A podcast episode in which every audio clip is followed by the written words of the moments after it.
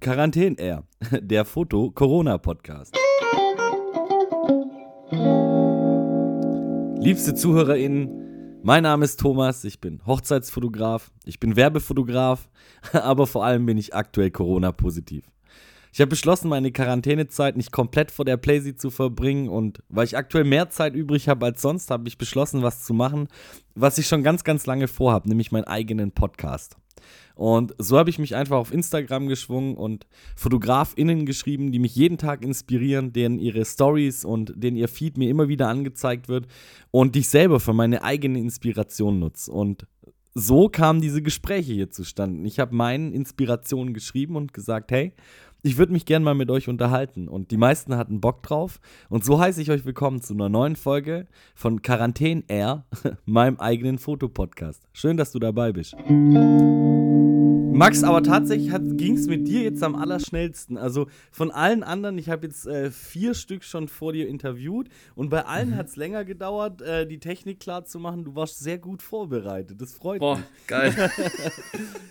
Max, ich nehme meine ZuhörerInnen immer so ein bisschen an die Hand und er, erzähle denen, ähm, woher ich mein Gegenüber kenne. Ich mache einen Corona-Podcast, ich bin Corona-positiv und wollte meine Zeit nicht äh, komplett irgendwie vor der Playstation verbringen oder einfach irgendwie mit sinnlos mir die Zeit durch die Hände rinnen lassen äh, und wollte mit den Leuten sprechen, die mir so oft den Alltag ähm, versüßen, muss man einfach sagen, mit schönen Bildern. Als Fotograf ähm, folge ich natürlich auch ganz vielen anderen Fotografen und hole mir natürlich auch Inspiration von euch, speziell natürlich auch von dir. Aber ich muss dir ganz ehrlich sagen, ich habe keine Ahnung, wie du in meinem Feed gelandet bist. Äh, irgendwann warst du da, entweder das war eine Empfehlung von jemandem oder so, weil ich bin jetzt nicht so, dass ich wirklich irgendwie rumsuche oder so, oder du war, es war göttliche Fügung. Ich kann es dir nicht sagen. Ähm, Aber irgendwann warst du auf jeden Fall in meinem Feed und ich muss sagen, ähm, ich bin auf deinen Bildern immer hängen geblieben. So, ähm, den Satz habe ich jetzt auch schon öfters zu den Leuten gesagt, die hier im Podcast waren. Aber es ist halt hauptsächlich, du stichst aus einer sehr guten, breiten Masse an Fotografen immer noch raus. Also von sehr vielen, sehr guten ähm, Leuten stichst du immer raus und, und fällst mir immer auf. Also das ist so diese klassische Bilderflut, ne? Man macht irgendwo Instagram auf, äh, schiebt einmal den, den, ähm, den Feed nach oben und bleibt dann auf diesem einen Bild hängen. Und das ist ganz, ganz oft ein Bild von dir. Und deshalb folge ich dir so und ähm, deshalb warst du auch einer der Kandidaten, an die ich sofort gedacht habe, als ich so ein bisschen ähm, durch Instagram gegangen bin und mich gefragt habe, hey, wen hätte ich denn gerne hier in diesem Podcast mit dabei? Ähm, vielleicht magst du dich einmal kurz selber vorstellen, äh, den Leuten, die zuhören, und so ein bisschen äh, zwei, drei Takte zu dir erzählen. Ähm, ja, klar, gern. Also, äh, ich bin äh, der Max, Max Walter aus äh, Schwäbisch Gmünd in der Nähe von Stuttgart. Bin, äh, ist ein relativ kleines Städtchen hier in der Nähe. Äh, ich bin 26. Ähm, ich bin jetzt fertig mit dem Studium seit ein paar Monaten. Äh, habe immerhin nebenher schon viel als Fotograf gearbeitet und bin jetzt seit, also ich bin jetzt Fotograf so richtig, mhm. so mit Vollzeit ähm, und arbeite aber neben der Fotografie auch noch als äh, DOP, also Kameramann quasi. Ähm, und äh, genau bin auch für den filmischen Bereich unterwegs. Das sind so die Sachen, die ich mache. Ich bin viel, äh, mache ich im Bereich so äh, Corporate ähm, und Interior-Fotografie, ähm, allerdings auch äh, noch viel Hochzeiten. Da bin ich also so das zweite Feld, wo ich ziemlich aktiv bin. Ähm, und mich freut es auch sehr, hier zu sein. Äh, ich komme auch Vielen Dank für die Lobeshymne jetzt am Anfang. Ich bin so, ich muss zugeben, ich bin ganz schlecht mit Komplimenten, aber es tut, es freut mich, das zu hören. Ich kann das auch nur zurückgeben. Also danke, bei mir, danke. ich würde tatsächlich auch sagen, dass äh, es hat auch was von so einer, also, ich glaube, göttliche Fügung, hast du gesagt. Ähm, also du bist bei mir irgendwie auch auf einmal so äh, reingespült worden in den Feed und so. Ähm, und äh, ich mochte auch bei dir sehr, du hast eine, äh, ich hatte bei dir immer das Gefühl, dass deine Bilder sehr ehrlich sind. Also das, das, das, äh, das hat mir ein, ähm, das hat für mich so das war das, was krass rausgestochen hat, einfach. So, dass die hatten nicht so, ähm, die haben das nicht so, ah, wie, wie beschreibt man das am besten? Ähm, ich glaube, es war halt einfach eine gewisse Wärme, die dadurch ausgestrahlt wurde, dass äh, ich das Gefühl hatte, du hast nicht zu viel in Szene gesetzt, sondern viel passieren lassen. Und das mag ich bei Bildern immer sehr. Das ist ein sehr nettes Kompliment, aber das ist einfach, weil ich es nicht anders kann. Ne? Also, ähm, äh, das, die Dinge passieren, weil ich mir da keine mhm. Gedanken zu mache. Und das ist vielleicht auch so, äh, never change a running system. Ne? Manchmal, manchmal will, man, will man da gar nicht zu viel reinlegen. Aber ich hake jetzt gleich mal nach. Du hast Fotografie studiert?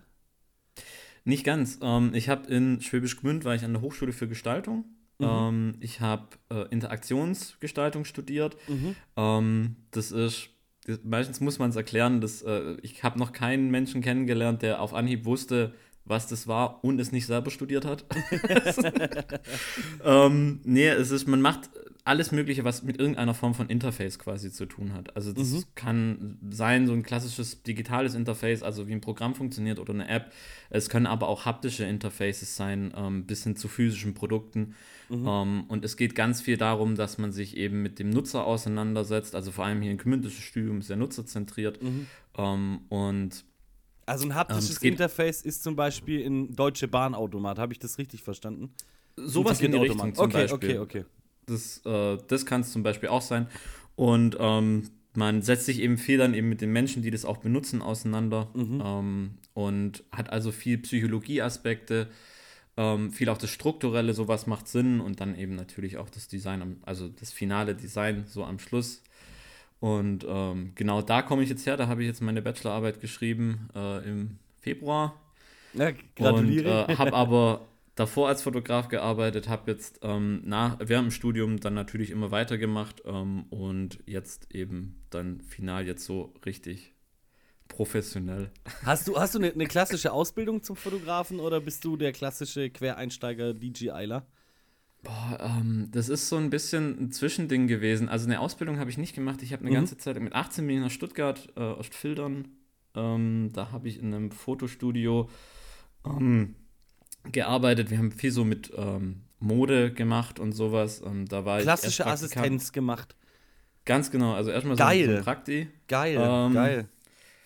War, finde ich auch, äh, ist, ist immer noch so die mit beste Art und Weise, wie man wie man es lernt, wobei ich jetzt kann, muss jetzt natürlich auch sagen, ich habe die anderen Sachen natürlich jetzt nicht ausprobiert. Ich habe jetzt nicht noch ein Studium zwischendurch irgendwie gemacht. Aber sagen alle, also alle, alle großen Fotografen sagen immer, geht assistieren. Also wirklich so die, die, die Meinungsmacher der Fotografie-Szene sagen mhm. ja immer Ausbildung, Studium, mh, mm, Assistenz auf alle Fälle. Ich äh, hatte, ich war zu alt, also oh, was heißt zu alt? Ich war, ich war, als ich angefangen habe zu fotografieren, war ich 25 und habe schon äh, Geld gebraucht. Deswegen habe ich mich direkt selbstständig gemacht ohne Assistenz. Mhm. Aber oft in meinem Kopf äh, schwang dieser, dieser ähm, diese Stimme mit, die gesagt hätte, hätte es mal assistiert. Also ich musste mir sehr, sehr vieles, musste ich sehr schmerzhaft lernen und mit, mit finanziellen Verlusten, ähm, mhm. das mir, glaube ich, erspart geblieben wäre, hätte ich, äh, hätte ich eine, eine vernünftige Assistenz absolviert. Also da Hut ab, dass du da schon mit 18 so weit warst, zu sagen, ey, ähm, ich schaue mir das mal an und assistiere und vielleicht nicht irgendwie eine Lehre in einem Passbildstudio gemacht, äh, wo du nach zwei Wochen alles kannst, was, was derjenige dir hätte beibringen können, sondern dass du einfach gesagt hast, okay, Fashion ist ein harter Bereich, ist, glaube ich, mit die härteste Arbeit, die man in dem Sektor leisten kann. Aber wenn man auf harte Arbeit gelernt hat, dann kann man es halt auch. Ne? Also so. Das ist, also, ja, ich muss auch eigentlich sagen, ich hatte echt Glück mit dem Studio. Also, das mhm. war, ähm, ich hatte mich bei mehreren beworben, so in unterschiedlichen, ähm, äh, in auch unterschiedlichen Sparten. Also da waren auch mhm. äh, bis zu quasi einem, einem, Studio in Aalen, die halt ähm, auch eher in die Richtung gegangen wären, was, was du jetzt gerade so beschrieben hast, war mhm. aber immer ein Praktikum. Ähm, und also ich bin so zum Bewerbungsgespräch damals halt rein und habe mein Portfolio irgendwie hingelegt. Dann hatten wir so ein bisschen drüber gequatscht und sowas. Mein damaliges Portfolio. Portfolio, ja, die Mappe. Und ich weiß noch, wie mein, äh, mein Chef, äh, das lag immer so vor ihm ähm, und wir hatten dann äh, haben da halt so gequatscht oder sowas im Bewerbungsgespräch und dann war das eigentlich alles cool. Und dann war ich so, ja, ja, ich habe aber auch noch ein Portfolio dabei und dann hat er das irgendwie hergenommen und so schnell durch. Und dann hat er gemeint, ah ja, passt schon. Ich habe nach einem halben Jahr verstanden, äh, ich habe absolut nachvollziehen können, warum er die Bilder von damals nicht wirklich angeguckt hat. ja, ich glaube, es aber, ist auch ist, glaube ich, auch mega schwierig. Ne? Also jetzt bist du ja auch schon äh, dann fast zehn Jahre am Start und es werden jetzt auch sicher Leute auf dich zukommen und sagen, hey, guck mal mein Portfolio und du möchtest eigentlich sagen, oh mein Gott, du bist noch so weit. Also ich finde, man sieht manchmal, wenn man ein fremdes Portfolio aufmacht, da ist Talent da oder nicht, egal wie die Bilder mhm. aussehen, aber ähm, die erwarten dann oder viele erwarten dann einfach so ein richtig ausgiebiges Feedback und das Einzige, was man eigentlich feedbacken könnte, wäre so einmal durchblättern und sagen, noch nicht, mein Freund. Ähm, fühlst du dich da oft so zurück? Also ja, Fotografie hat immer viel mit Realismus zu tun. Ne? Mhm. Ne? Man muss immer so ein bisschen sich selber ein. Also auch an der Stelle, ich möchte keinesfalls überheblich rüberkommen. Ich bin selber kein guter Fotograf. Ich weiß das, aber ich habe ein Geschäftsmodell entwickelt, äh, wo Leute dafür Geld bezahlen. Also das passt schon. Aber ich ähm, merke ja mit euch allen, mit denen ich mich unterhalte, ihr seid ja auf fotografisch einem ganz anderen Level und das muss man auch einfach realistisch anerkennen können das fehlt einem als Anfänger so. Wenn ich an meine, an meine blutigen ersten Schritte denke, da habe ich gedacht, ich bin, ich bin, ich bin ein Gott, ich äh, bin der beste Fotograf, den diese Erde je gesehen hat. Äh, dabei war das Zeug einfach ziemlich scheiße. Man muss es einfach mal äh, beim Namen nennen so. Ja, wobei ich glaube, also das Phänomen, also mir geht es tatsächlich mit meiner Arbeit sehr oft, also ich bin auch jemand, ich habe sehr hohe Ansprüche an meine Arbeit und sowas und ich glaube, fast jeder Fotograf, würde ich jetzt einfach mal so pauschal sagen, sagt von sich selber, dass er eigentlich gar kein so gut, guter Fotograf ist. Also So, das ist ja, ich glaube, ist es schon Imposter-Syndrom oder sowas? Ich glaube, das ist erst, wenn man sich so, wenn man Angst davor hat, dass man ertappt wird oder sowas. Aber ich, ich habe. Ah, das habe ich, ich schwör's ich habe das, weil ich diesen Beruf nicht gelernt habe. Ich, nach so, nach so, keine Ahnung, ähm, Terminen beim Steuerberater, wo dir dann das, also ich finde äh, ganz oft, äh, meine Arbeit fühlt sich nicht wie Arbeit an. Ich mache das seit sieben Jahren und ich liebe das sehr, was ich mache. Natürlich gibt es Tage, Same. wo ich manchmal äh, den ganzen Scheiß gegen die Wand fahren würde und sagen würde, so, ich suche mir jetzt wieder einen richtigen Job und mache irgendwas Normales. Mhm. Äh, aber äh, wenn du dann beim Steuerberater rausgehst und so eine Mappe dabei hast, wo deine Jahresbilanz drin ist und du siehst, okay, dieses ich habe Spaß und hänge mit, Jogginghose im Studio rum und, und höre, keine Ahnung, 187 Straßenbande dabei, hat es geschafft, den Lebensunterhalt, meinen Lebensunterhalt zu verdienen und den meiner Familie äh, mit zu verdienen. Ähm, und dann denke ich mir manchmal, dann sitze ich im Auto und denke, okay, irgendjemandem muss doch auffallen, dass ich gar kein Fotograf bin. Ich habe das weder gelernt, noch habe ich irgendwelche großartigen Ambitionen dazu. Also irgendjemand, ich äh, warte ganz, ich sitze oft da und warte, dass jemand an der Studiotür klopft, aufmacht und sagt so, Herr Geburek, kommen Sie mal mit, machen Sie mal das Schild darunter. Das geht so nicht. Ne? Also dieses Gefühl schwingt tatsächlich seit Beginn meiner fotografischen Arbeit mit. Ja, das, also ich, ich kenne das Gefühl auf jeden Fall voll, aber ähm, ich glaube, es gibt in, in der Fotografie so auch ein bisschen, in welchem Bereich bist du tätig und sowas. Mhm. Ähm, aber ich glaube, die technischen Sachen, also was das rein technische jetzt angeht, ähm, ich glaube, das hat man relativ schnell. Das Gestalterische ist dann natürlich nochmal ein bisschen eine andere Frage. Das ist ja. auch ein never-ending Process, finde ich. Und also das darf er auch nicht sein. Das muss sich immer wandeln, weil die Zeit wandelt sich ja auch immer und Ge Stile ändern sich. Und vor allem eben äh, Fotografie beziehungsweise Bilder sind ja auch immer Teil von einem öffentlichen Diskurs oder Form auch quasi so das ähm, Meinungsbild der Öffentlichkeit so ein bisschen mit. Sei es jetzt im Journalismus oder sei es in der Mode, Mode mit irgendwelchen Idealen oder sowas. Also da haben wir, finde ich, in den letzten Jahren einen richtig guten Wandel erlebt, der ein bisschen ins Bessere geht. Ähm, und ich denke aber, was das schon mit das Allerwichtigste ist, sind Sachen, die kann man vielleicht unbedingt gar nicht lernen. Also das ist die Art und Weise, wie man auf Menschen zugeht, wie man mit Menschen umgeht. Das finde ich gilt sowohl im Geschäftlichen, also wenn es darum geht, wie man jetzt sein Businessmodell aufstellt und sowas, wie man mit Kunden umgeht oder sonst was, äh, wie man sich auf dem Job verhält und eben natürlich im Porträtbereich dann auch, wie du mit Menschen umgehst. Also ähm, das, und ich glaube tatsächlich, das sind so richtig, richtig wichtige Eigenschaften ähm, und von dem bisschen, was wir jetzt miteinander geredet haben, habe ich da überhaupt keinen Zweifel dran, dass du das richtig gut machst. Also. Also ich, ich stimme dir zu 200% äh, zu. Ich glaube, Fotografie hat ganz viel mit Kommunikation zu tun. Und mhm. ich glaube, von den Laien, äh, wenn du mit Laien arbeitest, also wenn ich jetzt für, für also ich ähm, bin 60-40, bin 60% Hochzeitsfotograf, mhm. 40% arbeite ich für die Werbung, also ähm, mhm. eigentlich für große Industrieunternehmen bei uns in der Gegend ähm, und mache mit denen Werbekampagnen. Ähm, und ich würde mal sagen, in der Hochzeit ist da kann niemand dein Bild beurteilen. Die haben kein mhm. Gespür für, was macht der Fotograf. Die wollen gute Bilder haben und das definieren die über den Tag und wie der läuft und wie die Stimmung war. Ich kann mhm. einen scheiß Tag haben, aber eine gute Stimmung machen und du kennst es selber, man macht als Hochzeitsfotograf, hat man mal gute und mal schlechte Tage und dementsprechend performt man so für sich selber. Ne? Also die Bilder sind immer anständig, aber manchmal hat man so Tage, wo jedes Bild Bombe ist und man guckt gern auf den Bildschirm und manchmal guckt man auf den Bildschirm und denkt sich, meine Fresse, Alter, was mache ich hier eigentlich? Ähm, mhm. Und ähm, das kann der Kunde aber gar nicht beurteilen. Wenn der sich nämlich wohlfühlt, findet er die Bilder immer geil. Ich mache im Jahr 50 Hochzeiten, ich mache das seit sieben Jahren. Äh, bis dato hat sich niemand beschwert, also ist das, glaube ich, ein ganz guter, ein ganz guter Schnitt zu sagen, Guter okay, das, das, das, funktioniert, genau, das funktioniert. Äh, aber wenn du jetzt zum Beispiel bei einem Industriekunden bist. Und bei mir mhm. ist es dann immer mit, mit viel Verantwortung verbunden. Das sind dann auch tatsächlich Jobs, vor denen ich Respekt habe, weil ich weiß, okay, wenn die die Maschine anhalten, dann kostet das die Firma ein Heidengeld.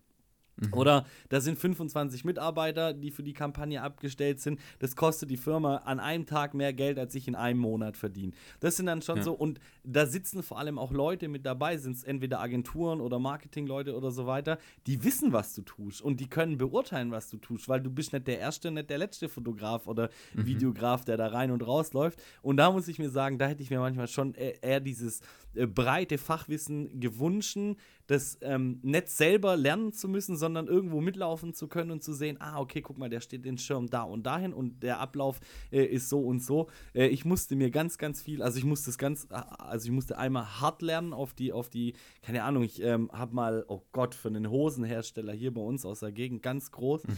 die kamen mal mit einer Kollektion und wollten, dass ich die fotografiere. Einfach weiß auf weiß für, für mhm. ähm, Webshop etc. pp. Ich habe mir das so flaps rauskalkuliert. Ich habe, glaube mit acht Minuten pro, pro Kleidungsstück kalkuliert. Ähm, netto saß ich pro Kleidungsstück fast zwei Stunden dran. Also dieses Ding war oh, fast ein betriebswirtschaftlicher ja. Killer. Das war eine Kollektion. Ich weiß nicht, ich habe die nachts dann ab, äh, also äh, auf so einer auf so einer scheiß Puppe abgesteckt ne, mit Nadeln und mhm. so. Ey, ich habe fast geheult. Ich war so hart überfordert. Ich habe mhm. diesen Auftrag abgegeben und dann wollten die gleich die nächste Kollektion. Nein, auf gar keinen Fall. Ich werde es nie wieder machen. Also das waren einfach so Dinge. Hätte mir mal jemand gesagt, naja, du musst die Falten freiziehen, du musst die freistellen, du musst das, das, das, das, das. Äh, und da wirst du mit acht Minuten nicht durchkommen. Klar haben die sich gedacht, ja, ja, machen wir auf alle Fälle, ähm, mhm. weil das für die der beste Deal ihres Lebens war, aber für mich halt Klar. absolut äh, absoluter Müll. Und da hätte ich mir manchmal schon gewünscht, äh, klassisch zu assistieren. Und da finde ich das auch sehr, sehr klug von dem 18-Jährigen zu sagen, ja klar, ich assistiere, weil das ist kostenloses Wissen, was ich mitbekomme. Äh, und danach kann ich immer noch schauen, ob es mir liegt oder nicht. Das stimmt, also das war, die, Intention war auch tatsächlich echt so dieses Praktikum mal anfangen. Ähm, mhm. So mal, dann, dann, guckt man da so ein bisschen rein und schaut mal so, wie ist denn das so Fotograf zu sein. ähm, und äh, da wieder äh, hatte ich auch einfach echt Glück mit dem Studio. So, wir hatten ähm, die allerkrassesten Broncolor-Blitze da. Wir hatten eine, äh, eine Phase One, äh, damals 80 Megapixel, das war das krasseste, was man kriegen konnte. Äh, ich habe meine allererste 25.000 Euro, ne? Diese, oder 30.000 irgendwie so, ne? Un unpayable auf jeden Fall. Ja, ja, also ich glaube, der Koch, also der Koffer kocht, kostet auf jeden Fall so ein guter Mittelklasse-Neuwagen. So, da, wenn man dann noch ein, zwei Linsen dazu will, das, das haut ja, schon rein. Ja. Ähm, und äh, dann halt natürlich Vollformatkameras, so, wo man damals, ich habe damals auf einer Nikon D7100 fotografiert oder so. Und dann kommt man halt in dieses Ding rein und du hast die aller, allerneuesten Vollformatkameras, die irgendwie am Start sind und so. Ich habe meine erste Hochzeit durfte ich, und wir durften das auch benutzen, jetzt die Phase One nicht unbedingt so, da musste man das schon argumentieren, warum jetzt das wichtig ist, dass man es darauf macht. Ähm, aber ähm, alles andere, ich hatte, also ich habe meine erste Hochzeit habe ich auf einem, äh, auf einer Nikon D4 fotografiert, weil mein Chef halt gemeint hat, nimm mit, mach halt nicht kaputt, wenn es geht. So. so. Ja, geil. Also und, du warst ähm, auch, du, also du, ich habe jetzt rausgehört, dass du sehr zufrieden warst mit deinem, mit deinem Studio. Also es war nicht dieses, das wird ja viel nachgesagt einfach der Branche, ähm, dass die Branche sehr verkommen sei. Ich kann das äh, tatsächlich bestätigen. Es gibt, es gibt schon ähm, relativ viele, die, die ich habe mal Koch gelernt, also das war so mhm. mein Lehrberuf und äh, da sagt man ja auch nach, äh, die Gastronomie ist so, wer nichts wird, wird, wird. Ähm, das mhm. äh, ist, ist, ganz, ist, ist ganz treffend und ich habe äh, ja. oftmals das Gefühl gehabt, dass viele Leute, die äh, auf Fotografenstellen saßen, auch gute Küchenchefs gewesen wären. Also so äh, oft cholerisch, oft zornig, oft unreflektiert, auch was so der Umgang mit Mitarbeitern geht. Aber du scheinst ja genau das Gegenteil getroffen zu haben. Ja, ich glaube, also ich glaube, jeder hat seine Ecken und Kanten, aber äh, mein Chef war damals auf jeden Fall, er hat halt uns ganz ehrlich gesagt, wir haben auch was bekommen fürs Praktikum, das war noch vor dem Mindestlohn. Ähm, das war, ich glaube, wir haben damals 400 Euro so bezahlt bekommen. Also Sau das war gut, auch für ja. die Branche absolut unüblich. Das ist ja. völlig, also völlig guter Lohn gewesen. Ähm, und äh, hat dann halt auch gemeint, hey, er zahlt uns das, was, was geht und alles. Ähm, aber ähm, wenn, also betriebswirtschaftlich was geht und darüber hinaus, äh, wenn wir wollen, also natürlich, so, man musste die Jobs machen und alles Mögliche so, aber ja. nach Feierabend, und das habe ich damals, äh, ich würde jetzt mal sagen, so gut genutzt, wie ich es konnte, ähm, dürfen wir uns gern oder am Wochenende im Studio äh, austoben und Sachen probieren, wenn das Equipment hier eh rumsteht, bevor es quasi einen Tag lang unbenutzt ist, macht lieber der Prakti was Cooles damit und sowas. Und, Habt ihr noch ähm, Kontakt? Also hast du noch Kontakt zu deinem alten Chef? Eigentlich fast gar nicht mehr, nee. Also ich bin dann, damals bin ich dann übernommen worden und ähm, ich hatte dann eine längere Krankheitsphase, das war mit einer größeren ähm, OP dann zusammengehangen. Also ähm, nach dem Praktikum habe ich bei ihm äh, viel im Videobereich gemacht, er hat dann mhm. einen neuen Videobereich gestartet.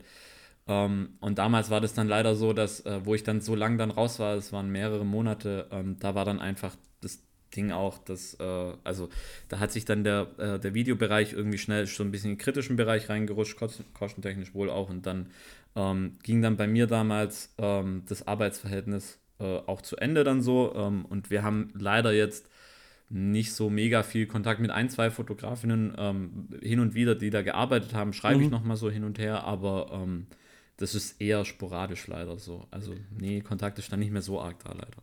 Ja, aber ist ja auch manchmal okay. Also ich hatte auch eine sehr, sehr schöne Lehrzeit als Koch, aber mhm. seitdem habe ich auch nie wieder einen Fuß da reingesetzt. Also äh, auch, da, ähm, auch da kann ich das durchaus nachvollziehen. Ne? Das gibt es einfach ja. mal, dann, dass sich die Wege verlaufen. Aber ähm, damit hast du den meisten FotografInnen, mit denen ich jetzt gesprochen habe, schon nämlich was voraus, nämlich fotografische Grunderfahrung und einfach ähm, so eine Arbeit, ich glaube auch so eine Arbeit in so einem großen Studio. Äh, ich muss immer so ein bisschen lachen, du kommst aus Schwäbisch Gmünd, ich komme aus Schwäbisch Hall. Wir wissen ungefähr, wo beides liegt. Ne? So, ja, ja. Ähm, hier als Dorffotograf, äh, also mir geht es zumindest so, ne? Als kleiner Dorffotograf sind meine Skills jetzt, äh, also okay und das ist in Ordnung, aber ich glaube, wenn man dann wirklich aus Stuttgart kommt und wirklich mal so am, am großen Zipfel der, der großen Modeindustrie gehangen hat und, und ähm, das einfach mal auch so anders kennen und schätzen gelernt hat, ähm, da glaube ich, ist es schon ähm, sehr von Vorteil, weil du einfach dann auch so ein bisschen diese, diese Arbeitsattitüde einfach mitnimmst und, und adaptierst, äh, was uns kleinen Dorffotografen, also selbst wenn du hier auf dem Dorf eine Ausbildung machen würdest, würdest du nicht an diese Arbeitsweise rankommen, wie sie halt eine große Agentur oder ein großes Studio fährt. Ne? Also da hast du mhm. einfach allen schon einen ganz, ganz großen Vorteil mitgebracht. Cool. Ähm, ich äh, behalte mal ganz kurz das Wort, weil wir äh, labern jetzt schon richtig los. Wir sind jetzt schon richtig drin, was ich total geil finde.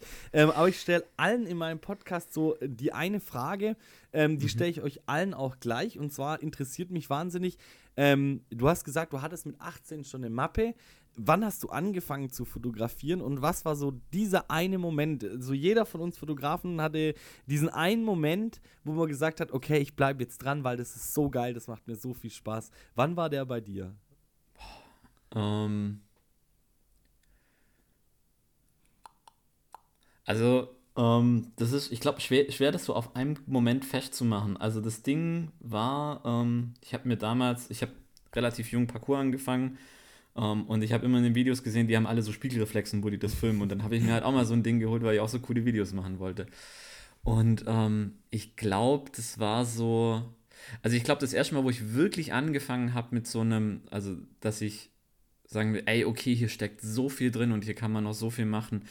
Ähm, das war, glaube ich, wo ich das erste Mal, wir hatten dann damals war immer so ein bisschen Brauch bei uns, man ist sonntags immer zur Oma gegangen, Kaffee und Kuchen und sowas. Und ich hatte damals dann meine Kamera mit einem 50er, mit einer Festbrennweite drauf. Mhm. So. Und ähm, da habe ich dann auch mal, deshalb mag ich auch Festbrennweiten sehr so, da habe ich so richtig gemerkt, boah, Alter, okay, hier gibt es ein paar Limits und damit kann man jetzt irgendwie arbeiten. Und ich habe so richtig angefangen, ähm, quasi für, für ein Bild richtig, richtig zu ackern. So. Mhm. Und ähm, da habe ich gedacht, boah, ähm, ich mag das total, aber dann eben auch mit der Zeit, aber auch wenn man dann so gemerkt hat, es ging jetzt ein bisschen schief und es war nicht genauso, wie ich das haben wollte, aber irgendwie kam was ganz Geiles da dabei mhm. raus. So dieses mhm. Spiel zwischen, man möchte jetzt schon irgendwie, man hat ein Ziel, worauf man da hinarbeiten möchte und ähm, aber ich kann dem Ganzen auch ein bisschen freien Lauf lassen. Und ich glaube, das hat mich dann damals irgendwie schon relativ früh gereizt und das äh, habe ich irgendwie bis heute immer noch so ein bisschen. Mhm. Ich versuche aber mehr auf, das, mehr auf das Spielen einzugehen, also immer mehr in, in das Freiere zu gehen und weniger, dass man Sachen kontrollieren, äh, kann, kontrollieren möchte. Also ähm, das ist tatsächlich was, was ich sehr geil finde an der Fotografie. Ähm, mhm. Ich glaube, bei einem Maler ist es ähnlich. Der hat ein Bild im Kopf und setzt ja. sich dann hin und setzt es um. Und das ist bei uns Fotografen, glaube ich, recht ähnlich. Wir haben eine Vorstellung von dem Bild oder wie es aussehen soll. Und dann versuchen wir das irgendwie mit unseren Möglichkeiten umzusetzen. Und ähm, mhm. man muss da wirklich hart für ackern. Stimme ich dir zu, es ist tatsächlich so, dass man, dass man hart für ein Bild ackern muss. Mhm. Aber ja, das stimmt, wobei ich ganz oft, also ich, ich schmeiß dann auch das Bild im Kopf relativ schnell weg. Also das ist. Ja, geht mir auch Also so. wenn ich, wenn ich dann, gerade wenn ich mich irgendwie auf einen Job vorbereite oder so und ich gucke mir irgendwie äh, Pinterest oder Behance oder sonst irgendwie auf Instagram so Moods an, ähm, dann äh, bin ich so, das, das gibt mir eine ziemliche Sicherheit, wenn ich morgens zum Job fahre, so dann habe ich meine Motive im Kopf. ähm, aber ich bin dann ganz schnell so, ah ja, nee, da hinten sieht geiler aus. Lass mal ja, das ge ge ja, genau so.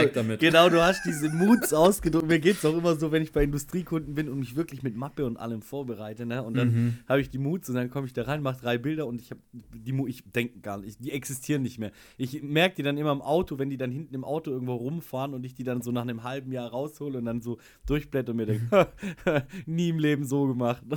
ja. Und dann wegwerfe. Also tatsächlich, äh, da sind wir uns recht ähnlich von der Arbeitsweise. Das ist ja, das ist ja sehr, sehr verrückt. Ähm, das heißt aber, du bist jetzt Vollzeitfotograf. Du arbeitest jetzt Vollzeit äh, als Fotograf und Videograf in Schwäbisch Gmünd. Ja, genau, richtig. Also ähm, so, ich habe ein paar dezentrale Kunden, ähm, mhm. wo ich, also in Hamburg, äh, ein bisschen was in Frankfurt ähm, und dann von da aus ge gegangen, dann quasi geht es dann auch auf den unterschiedliche Städte und ein Großteil ist auch noch hier. Kannst du, um, ähm. kannst du deine, deine Arbeit in Prozente so ein bisschen aufsplitten? Ähm, mhm. Jeder Fotograf hat ja so ein bisschen seine Standbeine. Ähm, welche sind es bei dir? Also ich glaube, ein relativ, ich würde sagen, Hochzeiten sind so, also dieses Jahr ist jetzt mehr, weil Corona ist vorbei, jetzt heiraten wieder mehr Leute. Ja, ja. Aber, Preise ähm, auch anständig hochgetrieben und so. 30% aufstocken und so weiter. Ne? Inflation. Aber ich glaube tatsächlich, ähm, ich würde mal sagen, dass Hochzeiten vielleicht noch so irgendwo zwischen 20 und 30 Prozent rumgeistern. Mhm. Ähm, ich glaube, das ist tatsächlich echt mittlerweile so ein bisschen der kleinere Satz. Dann ähm, kommen die äh, Interior Architektur, sowas. Ähm, ich würde sagen, das sind auch so 30, 40 wahrscheinlich. Krass, wer, wer sind da deine Kunden? Wer, wer, wer kommt da auf dich zu? Also es gibt so. Äh, also natürlich nur, wenn du drüber reden möchtest. Gell? Ich kann auch vollkommen verstehen, dass du sagst, ich ja, alles gut, alles an. gut. Es, also kann, äh, äh, das ist nur die reine Neugier eines eines Kollegen. Also es ist, ich habe ähm, für eine, eine, eine, Sanitärfirma hier in der Nähe, ähm, mhm. die, für die mache ich viel so, ähm, die machen Bäder und Heizungen und sowas. Mhm. Ähm, das ist so eine Sparte, da, die, gehört, die gehören zu einem größeren Firmenverband. Mhm. Ähm, und da ähm, da kommt dann einiges auch im Bewegtbild so. Ähm, da machen mhm. wir dann auch zum Beispiel so Recruiting-Filme oder ähm, das sind jetzt nicht wirklich Erklärvideos, sondern eher so Spots, wie Prozesse funktionieren. Ja, da wird ja. ein Heizkessel und sowas ausgetauscht. Ähm, und, Praktisch für äh, den Kunden, das dass die dann äh, zeigen können, so funktioniert ein Heizkessel auf Messen bei anderen Kunden etc. pp. Genau, genau, zum Beispiel. Und ähm, für die dann eben auch die Fotografie, was dann auch Bäder ist immer, da, da guckt man sehr viel auf die Ästhetik, da ist dann auch jemand dabei, der die mit stylt und sowas. Ähm, Ach, und bei geil. Heizungen ist es oft so, es ist eine schöne Herausforderung, weil äh, die Produkte, die drin sind, sind, sind High-End-Dinger so, die sind, die sind technisch voll clean aus und super. Aber also die wenigsten Leute machen sich halt Gedanken, wie ihr Heizraum aussieht, weil würde ich auch nicht machen. Nein, natürlich, um, das ähm. kostet ja auch alles Geld, ne? Das muss ja auch erstmal übrig haben, dass du dir Gedanken machen kannst, scheiße, wie sieht mein Hauswirtschaftsraum aus, ne? genau, und meistens hast du dann da halt echt so ähm, schwierigen Boden, dann so eine nackte Glühbirne irgendwie drin ja, und ja. dann, dann das ist schon mal. eine Herausforderung, ob das dann, äh, dass es auch gut wird. Ähm, das ist so eine Sparte. Ähm, also auch nur kurz, um meine ZuhörerInnen äh, so ein bisschen, unsere ZuhörerInnen so ein bisschen an die Hand ja. zu nehmen. Äh, dein Portfolio, äh, ich habe das natürlich ausgiebig studiert und tatsächlich sind mir die Sachen aufgefallen. Also auch vor allem gerade diese Bäder-Sachen, die du da drin hast und Architektursachen, mhm. die strahlen schon eine sehr große Ästhetik aus. Also tatsächlich, ich meine, es sind Bäder, aber man guckt die gerne an. Also es ist tatsächlich so, ich könnte mir das auch vorstellen, dass es in irgendeiner Galerie hängt und die Leute da durchlaufen und über eine Metaebene diskutieren, weil das sind tatsächlich tatsächlich. Also, äh, ich habe keine Ahnung, wie du das machst, aber du scheinst da reinzutauchen und ähm, dich sehr viel zu bewegen, um diesen einen Ausschnitt zu finden, weil ich bin mir sicher, wenn man da mal den Crop sehen würde, äh, müsste man lachen so, ne? Also, aber auf jeden Fall sehr, sehr, sehr, sehr geil. Also da auch die Empfehlung, ich verlinke euch natürlich alles von Max in den, äh, in den Show Notes und auch hier ganz speziell die Empfehlung, guckt euch das mal an. Also, wenn ihr mal von euch behaupten könnt, dass ihr Bäder geil fotografieren könnt, dann seid ihr auch ein guter Fotograf. Und das kann Max, auf jeden Fall. Das kann ich nicht beurteilen. Es gibt auf jeden Fall immer lustige Gespräche, wenn man dann äh, mit einem befreundeten Kollegen mal telefoniert, wenn ich gerade beim Arbeiten und man sagt so, ey, ich habe hier ein mega Pissoir gerade offen, das sieht so geil aus. bisschen, man, und dann wundert man sich immer so ein bisschen, boah, was habe ich gerade gesagt, aber ey, ja, aber ich nicht kann das, viel.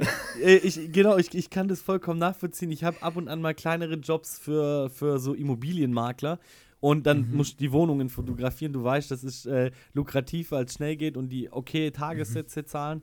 Ähm, aber es ist dann halt auch so, ne? Dann kommst du rein und dann schreiben die dir bitte den Klodeckel schließen und so, ne? Oder äh, schön arrangieren und so weiter. Und wenn man das dann mal gemacht haben muss, wenn du dich dann irgendwo mal in so ein 8 Quadratmeter äh, Bad zwängst mit so einem 17 Millimeter irgendwie äh, in die Ecke gedrückt bist oder in der Dusche oder Badewanne stehst, um ja. wirklich alles irgendwie drauf zu finden und diesen einen Ausschnitt zu finden, da weiß man schon, dass es manchmal viel mehr Arbeit als irgendwie ein, ein hübsches, fotogenes Model in Szene zu setzen. Ja.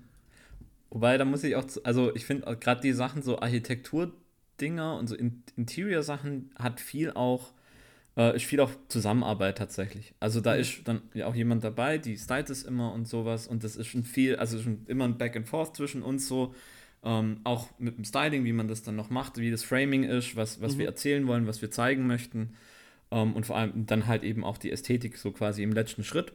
Ja. Ähm, und ähm, das, also da kommt auch viel die Kollaboration zugute. So, wenn man mhm. dann, also ich merke das immer, wenn man den direkten Austausch äh, am Set hat, so, also das ist auch so die liebste Situation. Ich, ich, ich glaube, ich so ein bisschen immer auch gemischte Meinungen, wie man dann, wenn man das mag, über die Schulter geguckt zu bekommen. Und wenn, wenn ich dann von Kunden auch oft so ein Feedback, wenn die dann irgendwie ansagen, sie nörgeln dann immer an was rum, in Anführungszeichen, sagen sie dann immer, ähm, ich finde aber, also mir gibt es eine ziemliche Ruhe, wenn jemand gleich quasi seine Bedenken am Set äußert. Von der wieder Thema Kommunikation, dann kann man das da gleich sagen und dann kannst du, kann ich darauf direkt reagieren und eben auch dagegen arbeiten, als dass wir nachher eine Vorauswahl schicken und dann, äh, ja, so haben wir es nicht gemacht und dann muss man den Schuhtag wiederholen oder so. Ich, also. ich, ich, ich wollte es gerade, also ja, das ist tatsächlich was, da musste ich mich auch erst dran gewöhnen. Ich arbeite viel für den ja. Mittelstand. Ähm, der Mittelstand ist, was Feedback angeht, dann, also entweder die feedbacken dich so zurück, dass die sagen, ja, ja, hat gepasst, melden sich nie wieder, dann weißt du, okay, das war, das war scheiße, so haben, oder benutzen die Bilder einfach nicht mhm. und, und du merkst, okay, schade, das war wohl ein Schuss in den Ofen. Ähm, oder sie finden es halt gut und dann sagen sie, dann wird eigentlich gar nichts groß gefeedbackt, ne, sondern die buchen dich halt in dem halben Jahr einfach nochmal. Dann weißt du, okay, die waren mhm. zufrieden. Und ich habe auch einen meiner größten Kunden, der macht bei mir prozentual wirklich äh, viel Umsatz aus. Und ähm, mhm. da haben wir auch eine Kampagne geschossen und so. Und dann habe ich da auch zwei Wochen nichts gehört, was relativ untypisch war. Und habe dann mal per Mail nachgefragt, so, hey, ist, ist alles gut? Dann hat sie gesagt, hm, dann hat sie angerufen und gesagt, ja, du äh, passt, äh, mir würde einen Feedback-Termin ansetzen. Da habe ich gedacht, fuck fuck, mhm. fuck, fuck, fuck, fuck. Und war schon so, oh Gott, äh, richtig kacke. Hab mich auch richtig auf dieses Gespräch vorbereitet. Irgendwie drei Tage zwischen diesem Gespräch, irgendwie drei Tage schlecht geschlafen. Also nicht so, dass ich pleite gehen würde, wenn die wegbrechen würden, aber es wäre halt scheiße, ne? Und dann Ja, gab es ja, da ein Feedback-Gespräch und aber so, so eins, wie man sich wünscht, die einem wirklich alles gefeedbackt haben und gesagt haben, hey, da hätten wir uns das vielleicht anders gewünscht und wenn es für dich okay ist, würden wir dann in Zukunft auch gerne beim Shooting direkt schon mit dir kommunizieren können und so. Das war dann auch unsere Schuld, dass wir da nicht äh, aktiver nachgeschaut haben. Und ich war so, oh mein Gott, das war so und es tat auch so gut, weil du deine Arbeit mal gefeedback bekommen hast. Mhm. Und tatsächlich stimme ich dir da absolut zu. Das nimmt einem so viel Druck von der oder Last von den Schultern, ähm, weil du ja im Shooting dann nochmal intervenieren kannst. Aber ich glaube, wir Fotografen sind dann so, ja, aber ähm, das ist ja noch nicht fertig, da kommt ja noch Photoshop und dies und das und das wissen die alles. Wie gesagt, du bist nicht der erste und nicht der letzte Fotograf, Ja, ja. aber die können dann vielleicht auf so kleine Details, die du nicht photoshoppen kannst, was weiß ich, einen Gesichtsausdruck oder, oder äh, eine Form oder eine Aussage irgendwie noch eingreifen und es spart dir dann halt viel Nerven und zur Not auch einen zweiten oder dritten Shooting-Tag, ne? Ja, voll, mega. Und ähm, es ist auch immer überraschend, gerade wenn es so um Details geht, wie im Interior-Bereich oder sowas, ähm, wenn irgendwelche Linien, also man, komisch aufeinandertreffen oder das sieht echt weird aus. Zwei Augen sehen da immer mehr als eins. Ja, also ja, das ja. ist auch oft, also man denkt sich, es ist eigentlich ein sim- simples Bild und das passt und dann sieht man in der Post nochmal in Ruhe am Rechner zu Hause das Ding am, auf dem großen Monitor Mhm. und denkt sich so, boah, fuck, Alter, das geht da hinten gar nicht so. Und da ist immer besser, zwei Paar Augen zu haben als, äh, als nur eins. Ja, so, geil, sehen ey. immer mehr. Ja, geil. Ich bin, ich bin total angetan von deiner Arbeit, weil, weil also man merkt richtig, man merkt richtig, ähm, wie viel Praxis da einfach drin steckt und wie viel, wie viel Ahnung du von dem hast, was du da, ähm, was du da erzählst. Das finde ich wirklich sehr, sehr, sehr beeindruckend. Also tatsächlich. Ähm, äh, jetzt jetzt habe ich so ein bisschen meinen eigenen Faden verloren, weil ich so viele Fragen habe, mit denen ich dich eigentlich durchgängig löchern möchte. Ähm, das bringt mich zu einer guten Frage. Das doch, das Mhm. wirft mich, das wirft mich jetzt in eine richtige Richtung. Ähm, du hast sehr viel Leidenschaft. Also ich rede mit dir und ich höre in jedem Satz, den du positionierst, also du bist auch ein guter, Sp also du, du, du kannst auch sehr gut mit Worten umgehen, ähm, merke ich sehr viel Leidenschaft für das, was du tust. Das, ich glaube, jeder von uns, der hier sitzt, der, der hat es, bringt es irgendwie mit, dass er seinen Beruf mag. Aber zu wie viel Prozent bist du denn Dienstleister und zu wie viel Prozent bist du Künstler? So, Mhm. also du, du, du verstehst die Frage. Ich glaube, ähm, Ja. ich vertrete immer so ein bisschen, also mein Standpunkt bei der Sache ist, ich lache immer über Fotografen, die sich als Künstler sehen, weil ich mir immer denke, nee, Alter, so wir machen Bilder, wir drücken auf den Auslöser und krass sind vielleicht unsere Motive, aber nie du. Du, also, oder nie ich. Wir sind keine Ja. krassen Künstler. Aber da gibt es schon verschiedene Ansätze und deswegen würde mich das interessieren, zu wie viel Prozent siehst du dich denn, also Künstler in, nicht im negativ ähm, äh, Ja, ja, ja. behafteten Wort, sondern wirklich im, im, im, im positiv behafteten Wort. Nee, ich glaube, ähm, zeitlich, also wenn man das streng zeitlich, ich sehe mich auch in dem, äh, in, in meiner Arbeit, die ich quasi mache für, für Kunden, sehe ich mich definitiv als Dienstleister. Ich versuche allerdings, also ich sehe mich schon auch als Künstler. Ich würde also Mhm. sagen, keine Ahnung, ich, ich hoffe, dass es so ein 50-50-Schnitt ist immer. Ähm, von der Denke her und versuche das halt so gut wie es geht in den Dienstleisterberuf einzubringen. Mhm, So. mhm. Aber ich sehe mich in dem Moment als Dienstleister. Ja. Und ich glaube, zeitlich wäre es wahrscheinlich so ein 80-20 etwa. Also 80% Dienstleister, 20 20% Künstler. Obwohl man, obwohl der Schnitt, glaube ich, auch noch gut gegriffen ist. So. Äh, Ist, Also ich sehe die, die, die, freien, die freien Sachen sehe ich definitiv als Kunst und wo ich dann auch immer, also gerade auch im Filmbereich, man argumentiert viel, das kenne ich auch aus dem Designstudium noch, es muss viel begründbar sein, es muss schlüssig sein, auch auf einer Metaebene, dass man da hinkommt und dass es alles funktioniert. Manchmal finde ich es aber auch einfach geil, wenn man so komplett sagt, fuck it und jetzt nur, also das braucht man auch manchmal so fuck it und Ästhetik jetzt einfach und jetzt, äh, dann macht man das mal so zwei Stunden Shoot, wie man sich jetzt fühlt Mhm. ähm, und lässt halt so Sachen passieren. Ähm, Ja. Was in dem Dienstleister-Kontext natürlich nicht geht. Also, Schwierig. nicht. Äh, ja, also, also ähm, hast du manchmal das Gefühl, hast du manchmal das Gefühl, also mir geht's so, ich habe ähm, Fotografie als Hobby entdeckt und sofort zum Beruf gemacht. Hast du das Mhm. Ja. Gefühl, dass du dir das Hobby kaputt gemacht hast durch den Beruf? nö. Gar nicht. Also, äh, äh, ich habe, es bleibt mir ja immer noch als Hobby. Ich habe ja noch Zeit, um frei zu fotografieren. Mhm. Ich Mhm. möchte zwar immer mehr freie Strecken machen und mehr freies Ja, Zeug und ja. ich sage jedes Jahr, ich mache dieses Jahr mehr freies Zeug und mache dann doch nicht so viel, wie ich mir eigentlich vorgenommen habe oder sonst Ja. was, aber ähm, ich kann immer noch mein, also ich glaube, ein Hobby ist so, ich, ich versuche, also ich finde es wichtig, dass man sich nebenher noch andere Hobbys hält. Witzigerweise mhm. hat es bei mir jetzt mit Kochen angefangen. Ach, ach Geil. Ähm, aber, ähm, und das ist so, ich halte es dann auch gerne so, oder, äh, oder mit Parcours oder sowas. Wir geben da jetzt hier auch Kindertrainings und Jugendtrainings und sowas. Ja, aber ich halte es, ich halte es komplett so, ey, das ist Freizeit, da ist kein Druck da. Das ist mhm. so, also, und wenn man ein Hobby mal zum Beruf ge gemacht hat, dann, dann, das ist, eine, ist ein langer Prozess, dann das auch quasi so eine Unterscheidung zu finden, so, okay, es, es bleibt schon ein Stück weit mein Hobby, so ein bisschen, weil mhm. wenn ich jetzt mit meiner, mit einer kleinen Kamera draußen rumlaufe an einem Sonntag und, äh, oder ich mache Bilder von Freunden oder sowas, dann ist da ja, dann ist da kein Druck da. Dann, dann, dann kann ich das so machen, wie ich das möchte, quasi. Und, das stimmt, das ähm, stimmt, ja. Das ist, ähm, äh, und das können wir, das können wir im, im beruflichen Alltag nicht. Da hat man nämlich schon gelernt, ja. sich oh, nicht zu unterwerfen. Unterwerfen ist so ein blödes, schweres Wort, aber mhm. einfach zu funktionieren und, und ja. sich selber zurück. Also ich habe zum Beispiel einen guten Freund, der fotografiert Hochzeiten. Ähm, mhm. Und Lebensmittel, der ist äh, sehr stark im Food-Bereich. Und der gibt komplett Fuck auf. Also der diskutiert gar nicht drum. Der sagt entweder, ich, ihr macht das, also der hat aber auch einen richtigen Job, ne? Also einen, mhm. einen, einen Main-Job, der ihm sein Leben ja. finanziert und er sagt immer, entweder wir machen das so, wie ich will und so mein Stil und meine Art und auch so seine komplett, er geht gar nicht auf den Kunden ein. Er sagt dem Kunden, du kommst zu mir, weil du meine Bilder gut findest, also machen wir das so wie, und ich finde es also beeindruckend auf einer Ebene, ne, mhm. dass, dass der sich da hinstellen kann und sagen kann, yo, entweder so oder gar nicht, also es gibt keine B-Alternative, hm, aber auf der anderen Seite äh, muss ich sagen, nee, also da habe ich über die die Jahre gelernt, einfach auf den Kunden einzugehen und so umzubauen, wie es der Kunde haben möchte und so zu setzen, wie es der Kunde möchte. Und das ist äh, ja auch irgendeine Form von Talent dabei, nicht ganz seine Handschrift zu verlieren, sondern so ein bisschen ja. seine Handschrift noch, noch, noch beizubehalten. Ne? Aber da kann ich gut verstehen, wenn du sagst irgendwie, ähm, dass freie Projekte frei von Druck sind und somit dann auch wieder ähm, Hobby sind. Das äh, ist eine Denkweise, die muss ich ganz neu reflektieren, weil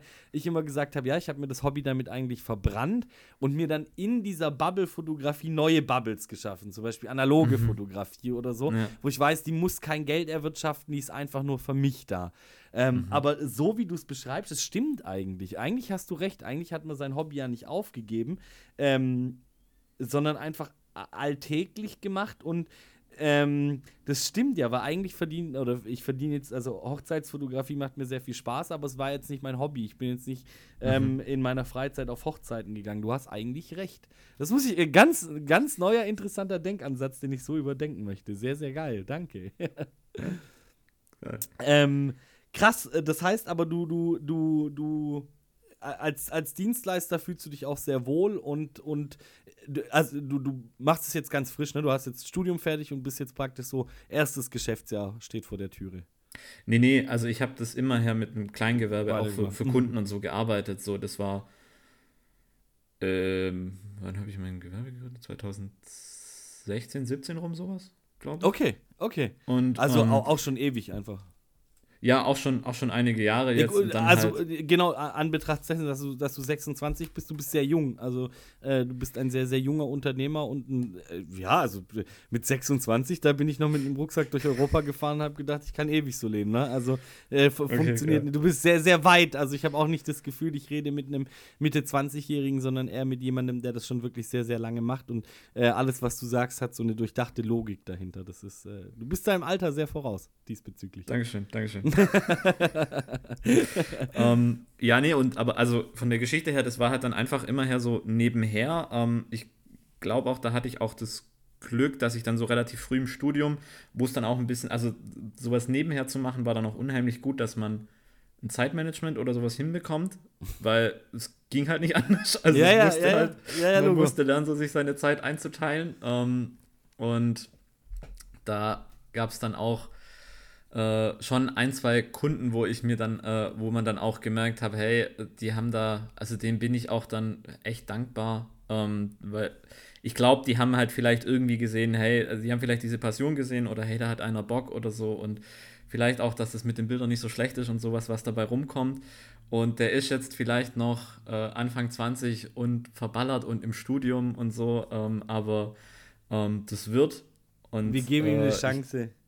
Ja, ja, wir geben ihm mal eine Chance und. Äh, und man muss ja auch sagen, auch Genau, man muss auch sagen, auf der anderen ja. Seite des Schreibtisches sitzen immer Leute wie du und ich. Also das ist das, was ich irgendwie so als, als, als klügsten Spruch ja ähm, jedem mitgeben kann, so Alter, das sind ja auch keine Monster oder so, die sind meistens wie du und ich, die hören die gleiche Musik, die tragen die gleichen Klamotten und haben wahrscheinlich Bock auf dich, äh, weil die sich in dir mehr sehen als in dem 50-jährigen Busfahrer, der irgendwie mit Kurzarmhemd und, und kompletter Hänselblitzausstattung kommt für was, was du eigentlich kurz offenblendig so durchfotografieren könntest. Ne? Also da tatsächlich glaube ich, das ist äh, unser großer Vorteil, dass auch diese mhm. Marketingstrukturen gerade jetzt im, im, im Commercial-Bereich äh, aufgebrochen sind und dass da sehr viele junge Leute drauf sitzen, die sehr sehr wohl wissen, wie Social Media funktioniert und sehr wohl auch ihre Fotografen äh, aus ihrem privaten Feed picken und sagen, nö, lieber der, kommt ja auch hier aus der Gegend, ich finde cool, was der macht und ja. ähm, muss man sich ja auch immer wieder vor Augen rufen. Ne? Da hat sich das Geschäft vielleicht dahingehend ein bisschen gewandelt.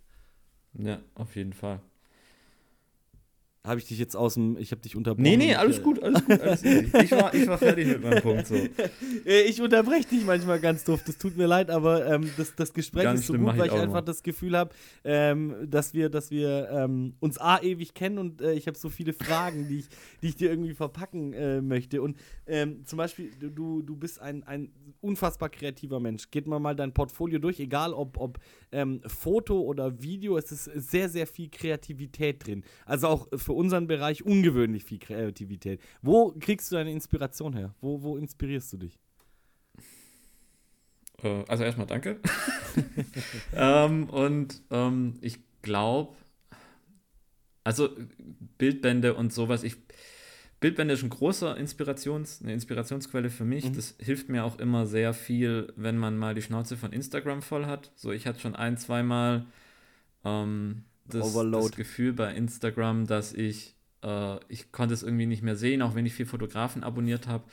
Und ähm, irgendwie dachte ich mir dann so, hä, komische Zeit, was ist denn jetzt los? So, hä, bist jetzt hier irgendwie überdrüssig von, von Bildern oder so, dann hab, mhm. macht man ein Bildband auf und dann sieht man halt nicht einen fertig kuratierten Feed, sondern eine Strecke, die ein Künstler so vorgelegt hat und dann ja. so ein bisschen, das hilft mir, also es ist eine große Quelle, wo man das sich in Ruhe das anguckt, auch lange anguckt mhm. und dann ist auf einmal auch dieses Feuer wieder da so, wo mhm. man dann merkt, ah okay, man muss es vielleicht einfach mal entschleunigen, aber ansonsten halt auch aus ähm, Film sehr viel, also zum Beispiel Dark ist von, von also Netflix da. Ähm, The Dark ist eine mega Inspirationsquelle für mich mhm. gewesen, von den Bildern her, vom Licht her, vom, vom Look, Komposition. Mhm. Also mhm. Ähm, Nick Summers heißt der Kameramann, glaube ich. Äh, mhm. und unfassbar krasse Arbeit, was die, äh, was die da gemacht haben. Ähm, aber ansonsten habe ich, glaube ich, eher so eine dunklere Tendenz und ähm, gucke mir dann halt auch Filme in die Richtung an, sowas wie oh, Jesus Christ, der neue Batman, äh, ist er gut? Ich habe ihn noch nicht oh, gesehen. Der Wahnsinn, ich weiß zweimal drin. Also wirklich, die Visuals, die hauen weg. Das ist geil, der Wahnsinn. Geil, geil, geil. Ähm, und ich glaube, dass ich da sehr viel irgendwie crosse auch. Also, mhm. ähm, und dann halt sage, hey, okay, was vielleicht, ähm, was, was in einem Film irgendwie ganz cool aussehen könnte, vielleicht, jetzt gucken wir mal, wie man das vielleicht in, in, in, in Foto auch gut reinbekommen mhm. oder sowas. Also ich bin nicht so ein großer Anhänger davon, dass man jetzt sagen muss, äh, ein Video und Film müssen irgendwie gleich oder super stimmig sein oder so. Es sind andere Medien, die sprechen andere Dinge an. Ja, natürlich, und bewegtes Bild sind äh, ganz anders wahrzunehmen als äh, es, es ist, man kann es auch, man kann auch nicht pauschal sagen, jeder Fotograf ja. kann filmen und jeder Videograf kann fotografieren. Das, nehm, das stimmt nicht. Beide haben ein Verständnis für einen ästhetischen Bildaufbau, aber auf eine ganz andere Wahl. Ich muss ja beim Film äh, mitdenken, wie bewegt sich mein Motiv, wie verändert sich meine Komposition dahingehend und bei einem Bild, äh, wie baue ich das auf, ohne dass es langweilig wird. Richtig, du hast auch ganz andere. Ich finde, die Fotografie hat immer den Vorteil, dass man es sehr detailliert betrachten kann und man hat eine unbegrenzte Betrachtungszeit theoretisch. Ja, das stimmt. Das heißt, ich kann unfassbar viele Details ähm, einbauen, ja. Einbauen oder ähm, so Imperfektionen, die finde ich sind sehr wichtig. Also vor allem bei, bei Porträts oder sowas sind, ähm, die kommen da dann auch oft viel, viel länger äh, und viel, viel krasser raus. Mhm. Ähm, bei einem, äh, bei, bei Film hat man zum Beispiel, wie du schon sagst, wie, was es bedeutet, wie ich die Kamera bewege zum Beispiel. Ja, ja. Auf Gimbal habe ich die Handheld, habe ich die auf einem Tripod, habe ich die äh, Handheld in einem Rollstuhl oder auf einem Wagen, wo ich durch die Gegend geschoben werde. So, das sind minimale Anpassungen, die so viel auf das Gefühl von dem Bild auch einen Einfluss haben. Ja, die auch eine ganz andere Emotion äh, transportieren, ne? Ich kann jetzt eine genau. Rennszene durch den Wald machen, äh, irgendwie auf dem Gimbal und es sieht einfach sauber aus oder auf Mhm. dem Dolly oder sonst was oder ich mach's Handheld und bin sofort im Blair Witch Project und äh, transportiere zwar das gleiche Gefühl, aber auf einer anderen Ebene. Ja, genau. Das, äh, Das ist ja tatsächlich das ist sehr eine krass. Riesenvariable. Ja, das, das, das stimmt schon. Deswegen, es gibt selten Leute, wo beides geil ist. Bei dir ist es tatsächlich so. Ähm, aber ich möchte noch mal auf eine Sache deines Portfolios ganz besonders zurücksprechen. Und Mhm. ähm, du hast 2000 angefangen, Dailies zu machen. Mhm.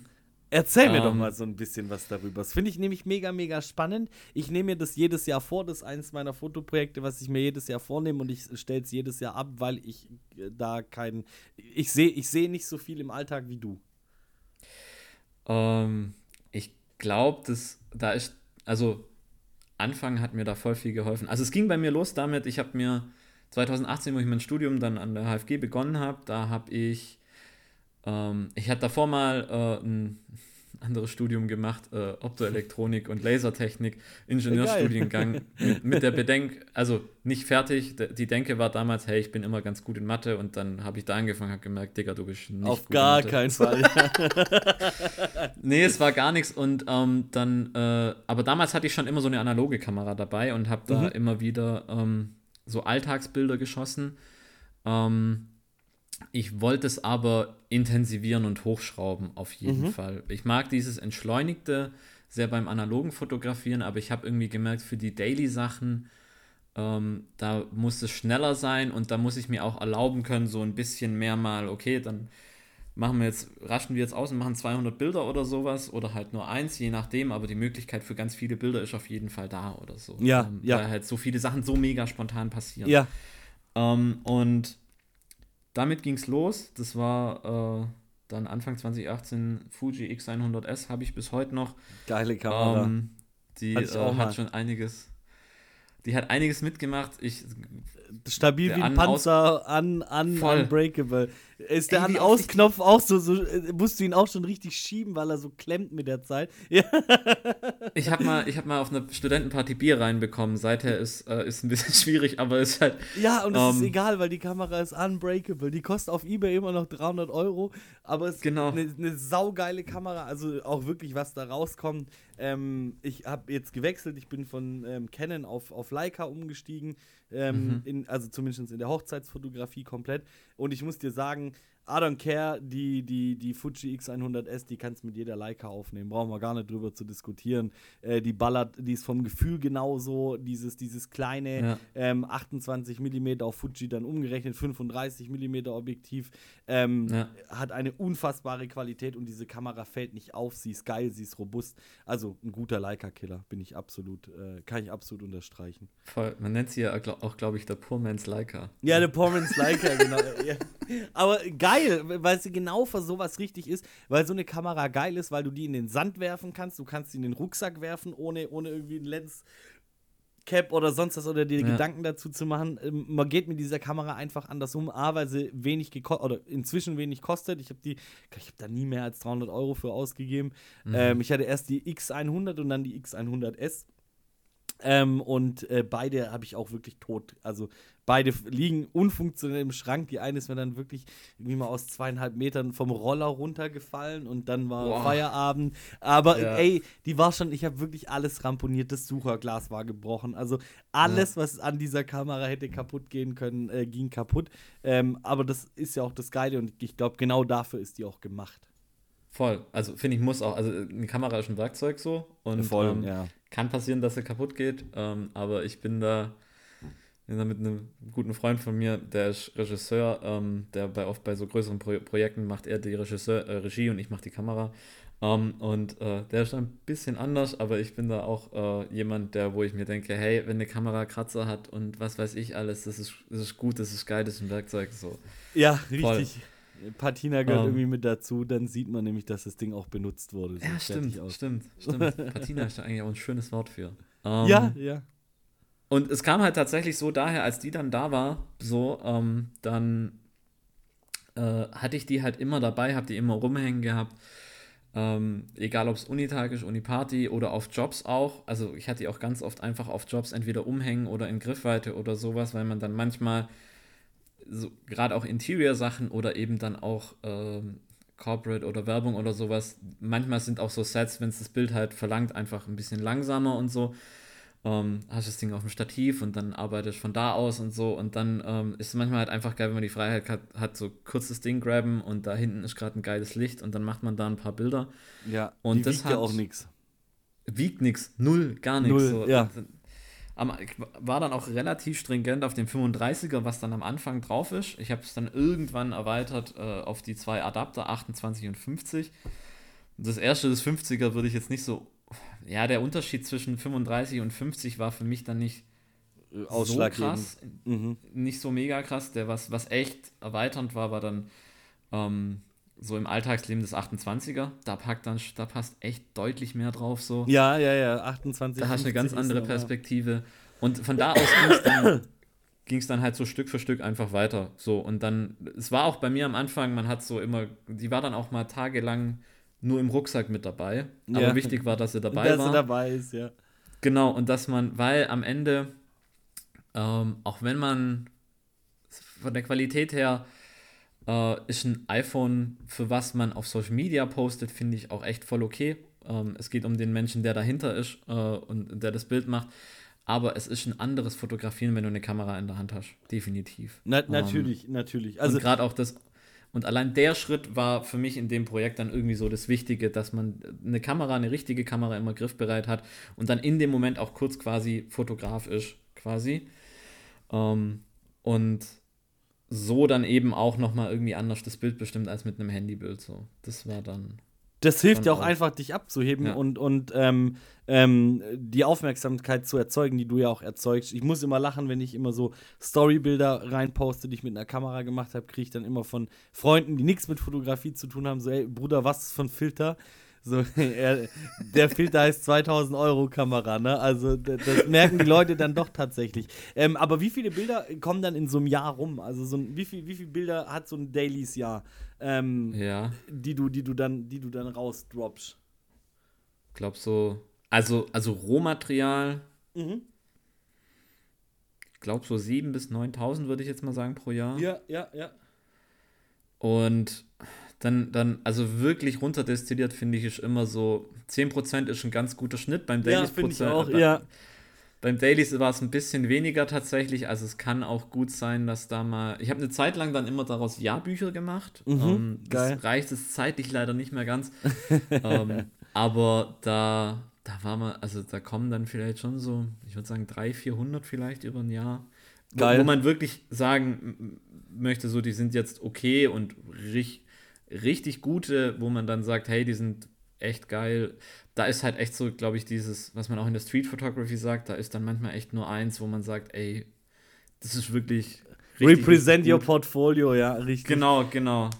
Aber ich finde es So. ja trotzdem gut, dass du äh, dann fast über 100 Bilder, also äh, äh, mehr als ein Bild pro Tag ähm, hast, wo du sagst, du bist zufrieden damit.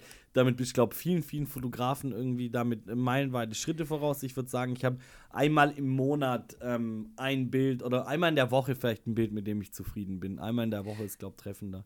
Ja, Ähm, wobei da ist viel auch, da kommt manches auch aus der gleichen Session, sage ich jetzt mal so. Ähm, Mhm. Und äh, ich meine es auch dann eher so, also die 300 sind dann so in der Auswahl, dass man mal bearbeitet und guckt, wie ist der, die bleiben jetzt nicht in der funktioniert's, ja. Ja. Und ähm, dann, äh, dann wird es schon. Aber ich sehe auch viel so, ähm, also es hat Steffen Böttcher, sehr geiler Fotograf, ich mag sehr seine Arbeit. Ähm, Ja. äh, äh, hat, war auch für mich eine Rieseninspiration. Ähm, der hat äh, oft so in seinem New York-Buch über ähm, quasi die, es gibt das Hauptbild und Sidekicks Mhm. so ein bisschen. Und oft äh, denke ich auch in sowas so, das ist jetzt vielleicht kein gutes Hauptbild, aber das wäre ein sehr guter Sidekick. das wäre in Sidekick, einem ja. Buch ein sehr schönes Pairing oder sowas Ja, ja, in die Richtung. Oder eins, das ein bisschen leiser daneben steht, wenn man dann schon so in Richtung Layout de denkt von so einem Fotobuch. Und die sind dann in diesen 100 Bildern schon auch mit drin. Aber ja. Äh, Das stimmt, ja, ja, ja. Das, also ich habe auch äh, letztes Jahr das erste Fotobuch vermarktet und verkauft ähm, und vorher auch mich nie mit dem, mit dem Thema Buch auseinandergesetzt. Aber ja, wenn man dann mal ein Buch gemacht hat, dann genau, du kannst halt nicht ein Buch mit äh, 300 Seiten irgendwie nur mit, mit, mit Hammerbildern füllen, sondern du brauchst halt auch Sidekicks. Ja. Äh, sehr cool, werde ich mir im Kopf behalten. Das ist ein, ein sehr, sehr sehr geiler, sehr geiler ähm, Vergleich. Was glaubst du, wie viele Bilder produzierst du generell in dem Jahr? Also alles roundabout mit Hochzeiten und, und äh, Werbejobs und was glaubst du, was da am Ende des Jahres auf der Uhr?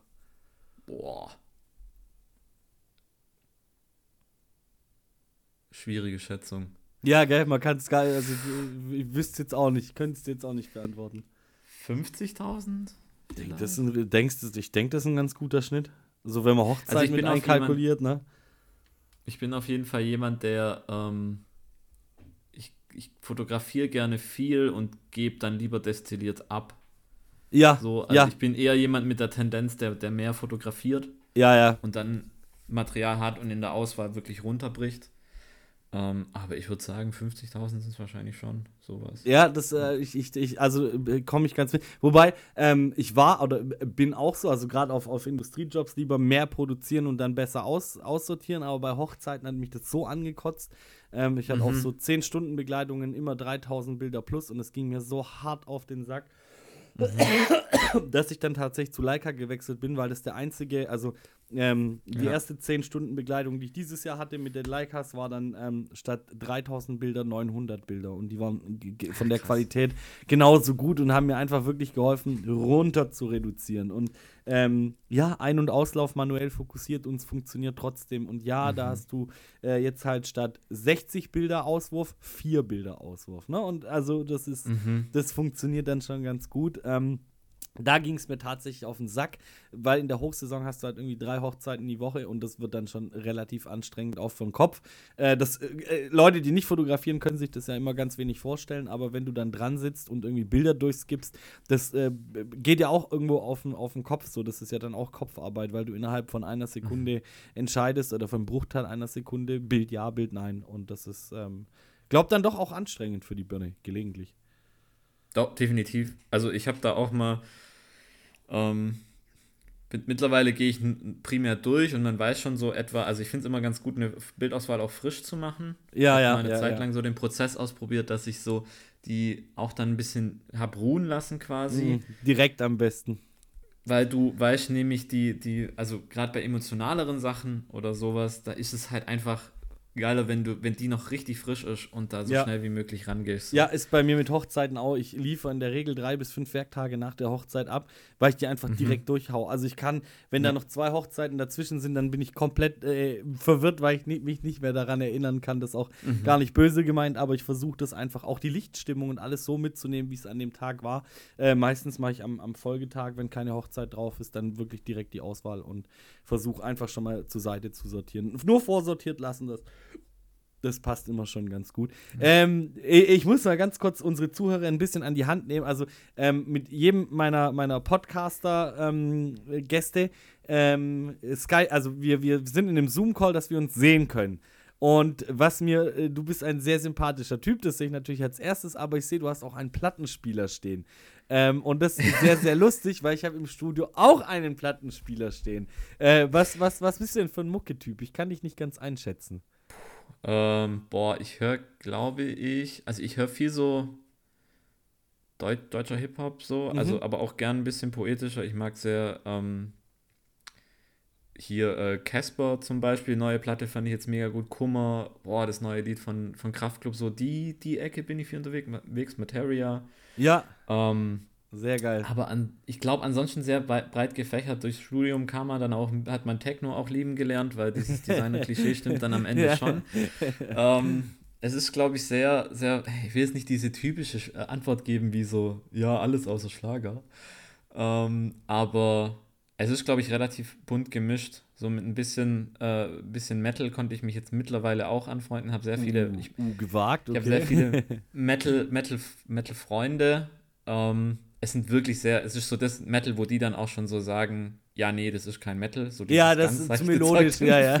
aber ich denke mir so, hey, ich muss hier ganz langsam reinkommen, weil ich Ja, mag. Metal-Leute unheimlich, aber die Mucke ist äh, noch, ich weiß jetzt unpopular Opinion wahrscheinlich bei denen, aber ähm, ist jetzt nicht, nicht so wirklich mein Geschmackskern. So. L- Aber lass, es mich, ist. la- lass mich ganz kurz bei Deutschrap einhaken, weil ich finde, Deutschrap hat unsere, unsere Fotoszene maßgeblich mit beeinflusst, was den neuen Look angeht. Ähm, wenn du, wenn du, wenn du viel Deutschrap hörst oder viel aus der deutschen Hip-Hop-Ecke kommst, äh, dann, also aus dem filmischen Bereich fällt mir sofort UFO ein, äh, dessen Videoproduzenten jedes Mal einen neuen Hype lostreten. Zum Beispiel, es mhm. waren für mich auch die ersten in Deutschland, die dann angefangen haben, ähm, mit diesen alten Zoom-Recordern wieder zu arbeiten und wirklich auf mhm. eine Szene zu und raus zu zoomen, ähm, die auch auf 8 mm geschossen haben, auf Super 8 ja. geschossen haben und so.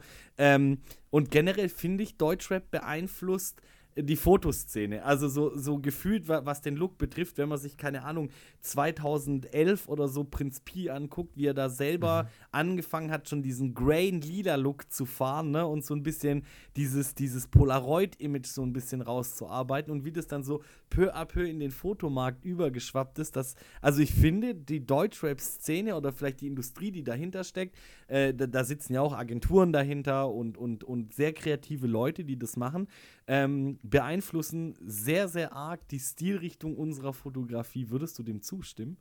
Voll, hundertprozentig. Also ich, ja, das, vor allem auch die Leute, die da jetzt, sei es äh, ein Paul Ripke, äh, ein genau, André Joslin oder ein ja. Murat Aslan, die halt, ähm, also das sind ja auch große Vorbilder für, für Jungfotografen immer gewesen, weil ja. die, glaube ich, auch sehr viel, also vor allem Paul Ripke hat ja, glaube ich, sehr oft, also sehr gut verstanden, sich selber als Marke darzustellen und sich selber eben auch zu vermarkten. Um, ähm, deshalb, also das ist das erste, wo I, Want to Work for Ripkey und sowas, die, die Sachen auf Vimeo hat man das, glaube ich, damals noch geguckt. Ja, oder, oder, oder da gab es doch auch diese Ripkey Dailies, wo er schon aus seinem Fotografen ja, genau. bevor, bevor man Stories gedroppt hat, hat der Mann eigentlich schon Stories gemacht, ne? Äh, wie die Exakt. sich gegenseitig in den Pool schubsen und so, das war auch total ja. geil. Aber ähm, äh, äh, kennst du Pascal Kirouche? Sagt dir der was? Ja, klar. Äh, äh, genau, Pascal hat ja auch schon ähm, ganz früh haben die dann auch schon so ein Daily gemacht, wo die in Mexiko waren und so. Also mhm. als ich denn ihn, also ich kenne Pascal persönlich und als ich ihn dann auch mal gegoogelt habe und so, äh, äh, bin ich dann über die Sachen gestolpert und habe mir gedacht, boah, krass, ey. Ähm, und äh, ja, das stimmt, an Murat habe ich jetzt auch, Murat Astan habe ich jetzt auch gar nicht äh, mhm. ran gedacht und so. Natürlich, das sind, oder André Jostelin, das sind ja tatsächlich ja. große, große ähm, Meinungsmacher der, der der, des Looks, würde ich einfach schon sagen. Und glaube, an vorderster Front Paul, der äh, Materia einfach damals diesen ganzen grafischen Look gegeben hat, ähm, bei Zurück in die Zukunft 1 mit diesem, mit diesem Kopf und so. Also, ja. das waren ja alles sehr viele Ideen von Paul und auch so den Look, den er da eingewebt hat und so. Oder die Videos, die er gedreht hat, das stimmt, ne? Also, da war ganz viel, da war ganz viel Input einfach. Das stimmt, ja. Voll auch. Und ich glaube, also gerade auch das war, also das war für mich gerade auch in den sag ich mal, als Fotograf jungen Jahren halt so, das hat für mich auch dieses Spektrum erweitert, was ein Fotograf sein kann, irgendwie. Also das, mhm. es muss halt nicht dieses gestagte Riesenset, ähm, man, man macht jetzt dieses Bild, auf das man einmal hinarbeitet, sondern so dieses echte, diese Momentaufnahmen und das eben auch auf einer Skalierung von einer Begleitung mit Materia oder sowas. Ja. Man kann, äh, dass man das eben auch so machen kann, ähm, das hat mir einen ganz anderen Blick an die Sache gegeben. Und, und man muss ja auch einfach sagen, heute reicht es halt auch nicht mehr, ein gutes Bild abzuliefern. Mhm. Äh, du schießt heute, äh, wir, wir leben im Jahre 2022, du kannst das geilste Bild der Welt machen, das ist nach acht Minuten aus jedem Algorithmus verschwunden. Fertig aus, Mickey Mouse. Also ja. du musst eigentlich jeden Tag ein geiles Bild abliefern oder am besten jede Stunde ein geiles Bild abliefern. Also weißt du, wenn man sich da mal so umschaut, der Anspruch ist höher geworden, ja. Der Anspruch ist brutal. Also der Anspruch ist ja. äh, ähm, äh, ganz anders und äh, aber macht auch wieder neue Türen auf. Also wenn ich sehe, mm, du und ich, wir sind ja schon sehr weit entfernt vom, vom klassischen Fotografen. Also für den richtigen Fotografen sind wir schon, äh, ich vielleicht noch mehr abtrünniger als du, weil du hast wenigstens mal assistiert. Aber ich glaube, uns werden so Leute ablösen, die werden nicht mehr eine Kamera in die Hand nehmen, die werden das mit dem Handy machen. Also die werden Content produzieren ähm, für Modemarken, für große Labels, für Firmen und werden dabei nur ein Handy in die Hand nehmen und nichts anderes mehr haben. Ähm, und das ist meiner Meinung, auf, äh, meiner Meinung nach so ein bisschen die Zukunft und auch die Richtung, in die es geht. So.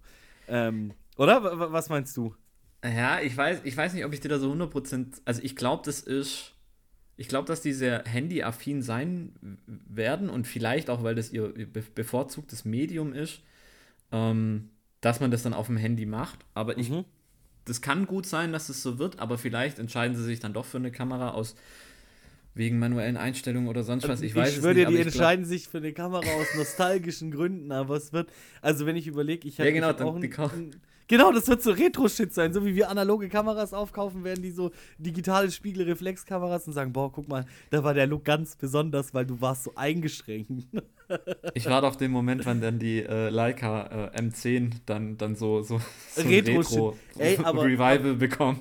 Aber, aber lach nicht, ne? Also ich beschäftige mich echt schon lange mit der äh, analogen Fotografie. Als ich das erste Mal äh, eine Leica M6 kaufen wollte, hat die in gutem Zustand, also in so Use-Zustand konntest du die für 700 Euro kaufen, vom Händler so für Ja. 1000, 1100.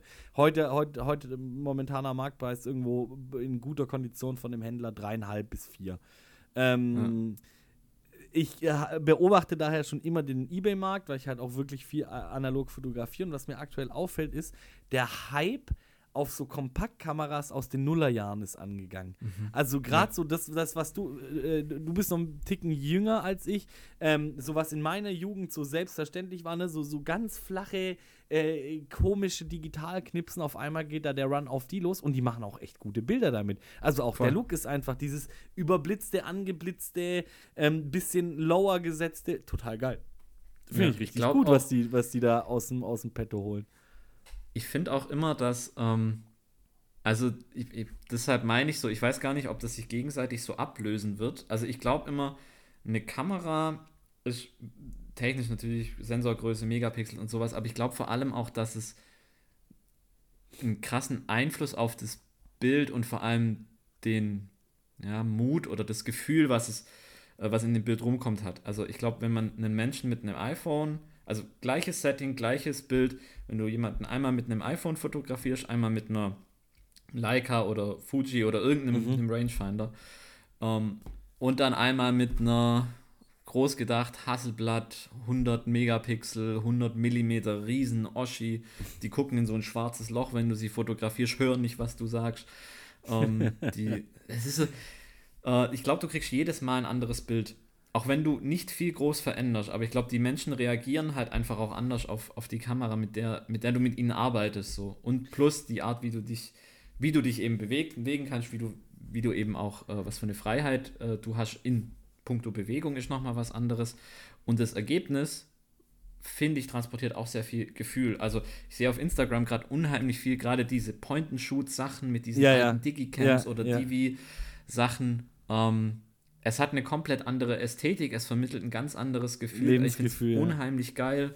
Ja, und das, das macht es, finde ich, glaube ich, viel aus auch. Aber ich, also so für mein, also für, für, für mein Verständnis, ich habe zum Beispiel einen Kunden, ähm, Ja. den begleite ich jetzt schon recht lange und ich produziere Content für den. Das ist ein Schienenbauer, es ist äh, Mhm. wenig spannend, aber ich äh, fahre einmal die Woche hin und produziere für den ihre Insta und, und LinkedIn und Facebook-Seiten Content. Das sind kleine Stories. Das, anfangs habe ich das auch noch gemacht, da bin ich hingefahren, habe meine 5D Mark IV aufgebaut, habe die ins Querformat genommen, habe damit gefilmt und seit Ja. zwei Jahren nutze ich da nur noch das, das iPhone für.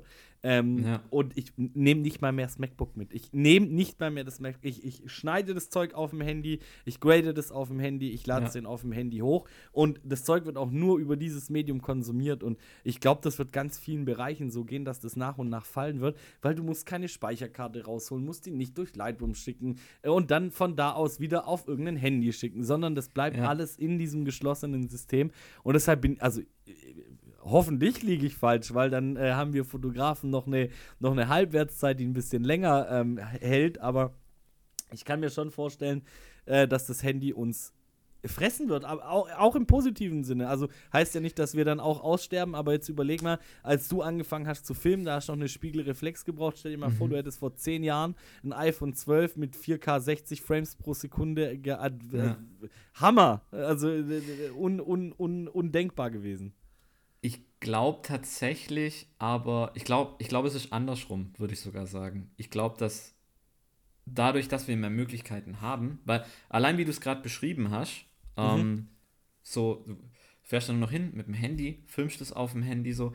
Ähm, ich glaube, die Aufgabe von einem Fotografen ist, also was, was bei mir, glaube ich, mit am unwichtigsten ist, ist der Fakt, dass ich eine Vollformatkamera habe. Würde ich bei mir tatsächlich sagen, ist so für meine Arbeit somit am unwichtigsten, weil Ja. das allererste ist, dass wir das, und das kommt, also gerade in der Arbeit als DP hat man irgendwie mehr auch damit zu tun, welche Linsen benutzen wir. Die mhm. Linse erzählt was anderes, die ja. hat einen anderen Look, das beeinflusst ja. das Bild. Und ich glaube, es wird deutlich mehr in die Richtung gehen, ähm, dass wir quasi picking the right tool for the job.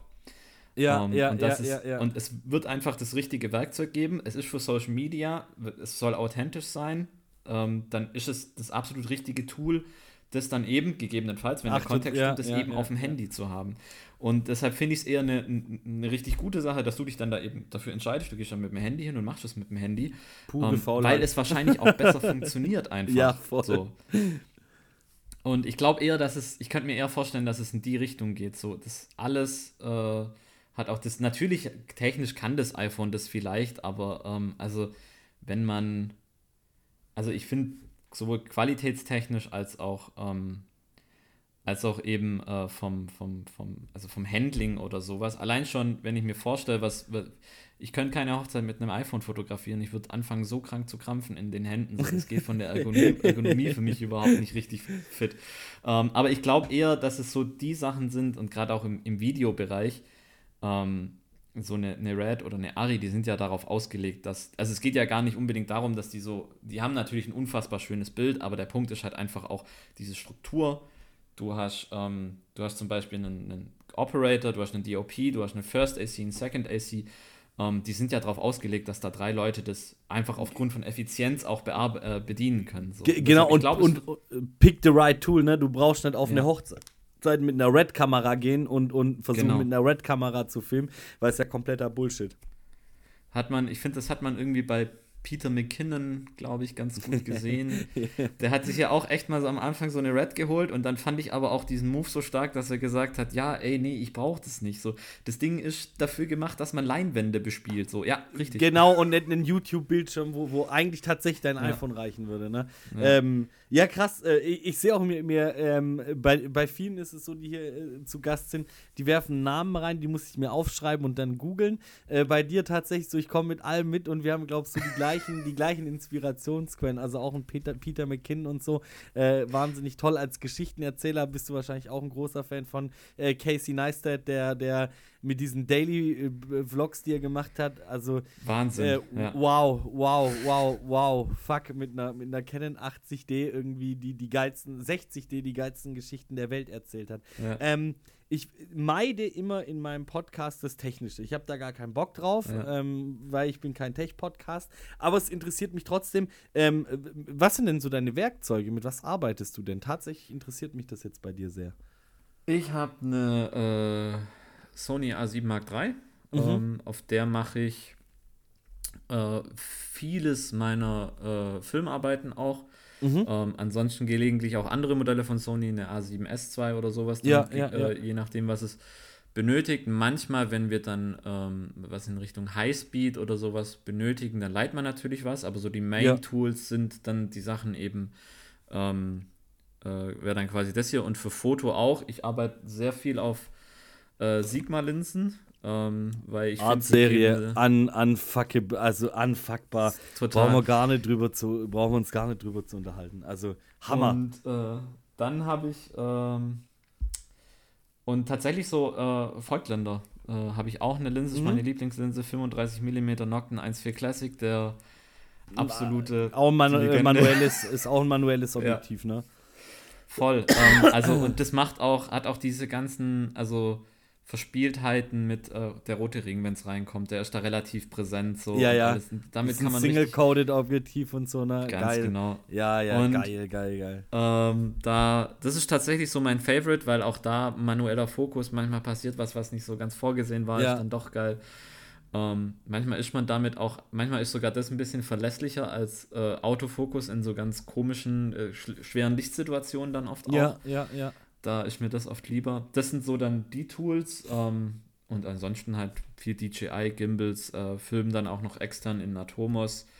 Ähm, so, ich bin immer ein großer Fan davon, eher aus einer relativ kleinen Kamera, also relativ klein jetzt für eine, für, zum Beispiel jetzt die Sony. So, ja, äh, brutal. also das Material, was da rauskommt, ist, ist äh, unnormal. Also gerade wenn du jetzt genau. so einen Atomos-Recorder äh, draufpackst, ähm, ja. würde ich sagen, äh, fällt es einem Laien, also würde mich da jetzt auch als Laie ähm, betiteln, schwierig ähm, zu unterscheiden, kommt das jetzt aus einer Ari für 50, aus einer Red für 15 oder aus einer Sony für 2000 Euro raus. Ne? Also. Das, man hat in der Post dann schon nochmal deutlich mehr Spielraum, aber okay.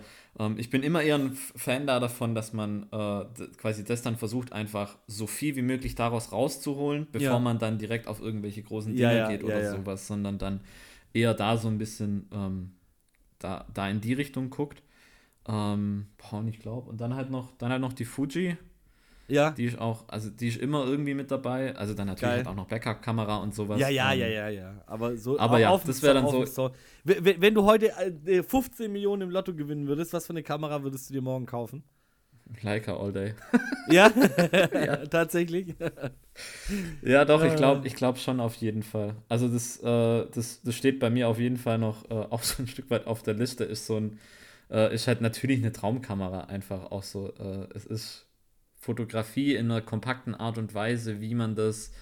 Ich habe leider keine, ich hatte ein paar Mal eine in der Hand ähm, und äh, das ist das ist natürlich ein ganz anderes Fotografieerlebnis. So. Man fällt nicht auf, das finde ich geil dran. Also ich äh, habe jetzt Voll, auf Hochzeiten öfters mal gehört, ach, Sie sind der Fotograf, Bombe, weil du ja, weißt, ja, dass ja, die Leute sich halt halt immer anders verhalten, immer anders verhalten. Ähm, und dich auch anders wahrnehmen, ne? Wenn du, wenn du halt mit einer Canon äh, 5D Mark IV und einem 70-200 rumspazierst ja. oder halt mit einer Leica M oder Leica Q und du einfach unsichtbar bist, ne? Weil die einfach ja. denken, du läufst mit einer Kompaktkamera rum. Also das ja, genau, äh, genau. finde ich schon geil tatsächlich. Aber das würde mit Fuji ja auch gehen. Also auch jemand, Voll. der eine Fuji fotografiert, fällt nicht auf. Also ich, ich muss immer sagen, ja, äh, Fuji kann Leica in fast allen Belangen das Wasser erreichen.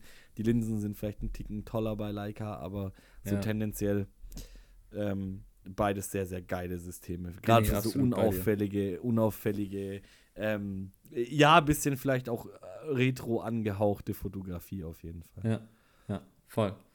Hammer. Ey, ich könnte, ich könnte mich mit dir, ich könnte mich mit dir tausend Stunden weiter unterhalten. Das ist so ein, so ich, ich muss, ich habe meinen Fragenkatalog auch zugemacht, weil ich dir gar keine Fragen mehr. so alles, was du erzählst, bringt so viele, so viele Fragen äh, mit, die ich dir gerne weiterstellen würde. Eine habe ich noch, doch. Eine stelle ja. ich immer jeden immer zum Ende. Ähm, jeder kennt's, der, der irgendwie Fotograf oder Videograf ist. Hast du eine Anfrage aus deinem äh, Pod an Anfragen, wo du sagst, alter Falter? Ähm, das war die weirdeste, verrückteste, komischste Anfrage, die ich je bekommen habe. Ich glaube, also Anfragen nicht. Ich hatte auf jeden Fall mal einen ziemlich verrückten Job. Ähm, de, de, erzähl so. ihn mir.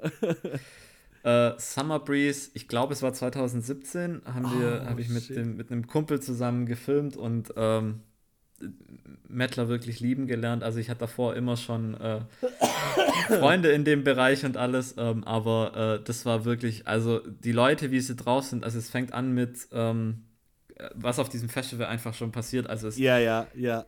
So unfassbar unkontrolliert. Es geht auch davon los, man hat ja, also wir waren vom Summer Breeze engagiert, also Kontext für die Zuschauer. Ja. Äh, der hat, ähm, es gibt vorne immer im Konzert das Pit und ähm, normalerweise dürfen da Fotografen, das hängt von der Band ab, aber die machen meistens so die ersten zwei bis fünf Songs, dürfen die da drin sein.